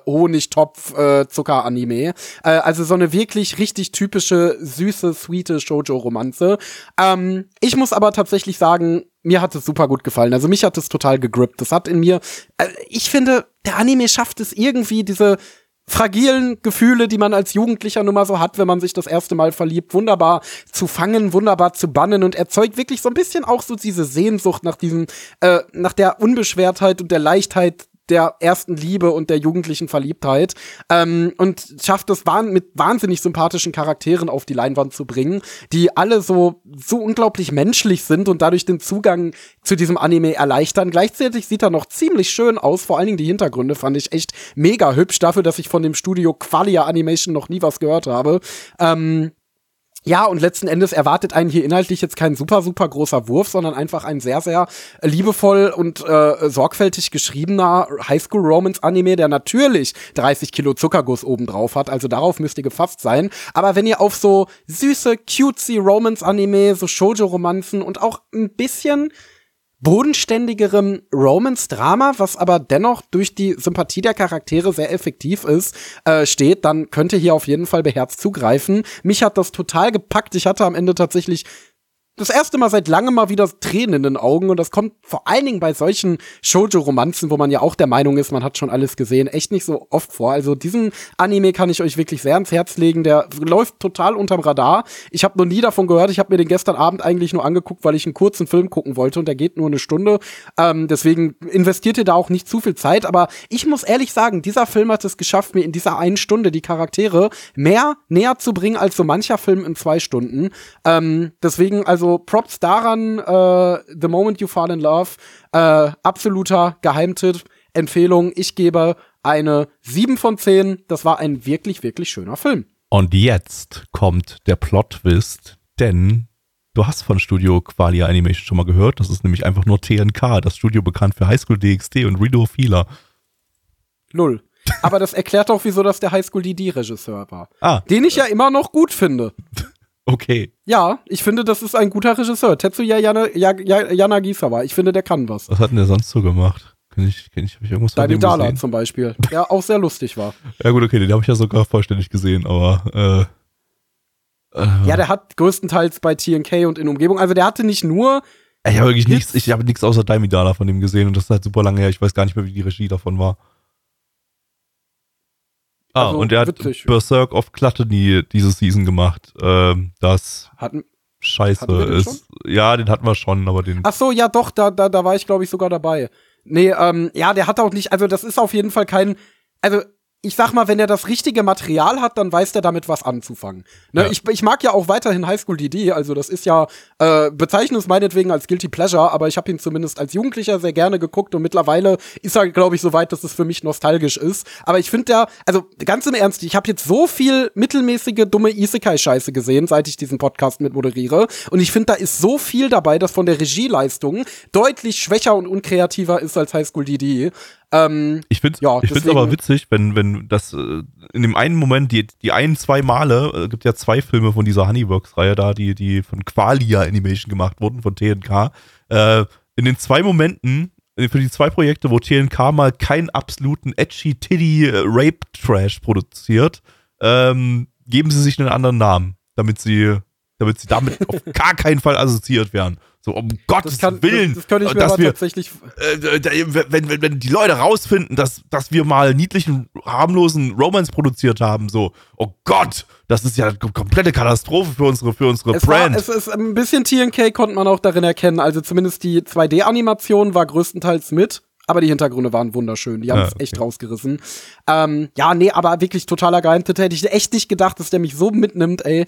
Der war richtig schön. Der war, der war richtig süß. Das war so ein Film. Da kuschelt ihr euch in eurer Fließdecke aufs Sofa und nehmt Low-Fat-Produkte zu euch und lasst einfach mal männliche Tränen dem, fließen. dem Prequel davon habe ich übrigens eine 1 von 10 gegeben. Das, das, äh, I've always liked you. Das ist, äh, ich weiß nicht, ob es ein direktes Prequel ist oder so, aber es ist Teil ist das von nicht dieser. einfach auch nur Teil. Ach so, nee, nee, doch, äh, dieselben Charaktere sehe ich gerade auf dem, auf Ja, ja, ja, ja, ja, ja, das sind, das ist, das sind wahrscheinlich ja die Schwester und so weiter. Okay, krass. Genau, ja, den nicht, hatte ich beim Peppermint Anime Festival oder beim Akiba Pass Festival gesehen. Ähm, Ex-Manic und- hat ihm eine 9 von 10 gegeben. Ja, ich hab's, ich hab's absolut gehasst. Ich fand das wirklich, wirklich Gehasst. beschissen. Aber ja, ich habe den zweiten dann halt nicht gesehen, also keine Ahnung, ob der jetzt. Also der ist schön. Ich fand den super schön. Ähm, gut, Freunde, bevor wir jetzt noch mehr Leute haschen hier, würde ich sagen, beenden wir es für heute. Hört in die Nana One Contime rein. Schaut euch unseren Stream an. Donnerstags ab 19.30 Uhr sind wir für euch da. Ansonsten folgt Blackie bei Twitter, folgt mir bei Twitter und wir hören uns beim nächsten Mal. Und was ihr jetzt hört, ist unser guter Kollege mit dem Namen Tschüss.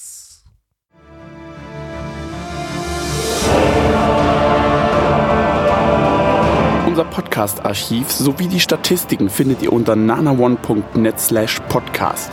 Dort könnt ihr uns auch abonnieren via Feed oder iTunes. Wenn ihr einmal bei der Produktion dabei sein und mit uns gemeinsam die Animes sehen wollt, schaltet Donnerstag. ab 19.30 Uhr. unseren Livestream ein. Wollt ihr uns etwas Gutes tun, schreibt uns euer Feedback in die Kommentare, macht unseren Podcast bekannt und bewertet uns auf iTunes. Das Lied im Intro und Outro hat den Namen Darkness und ist von Fabio Confalone.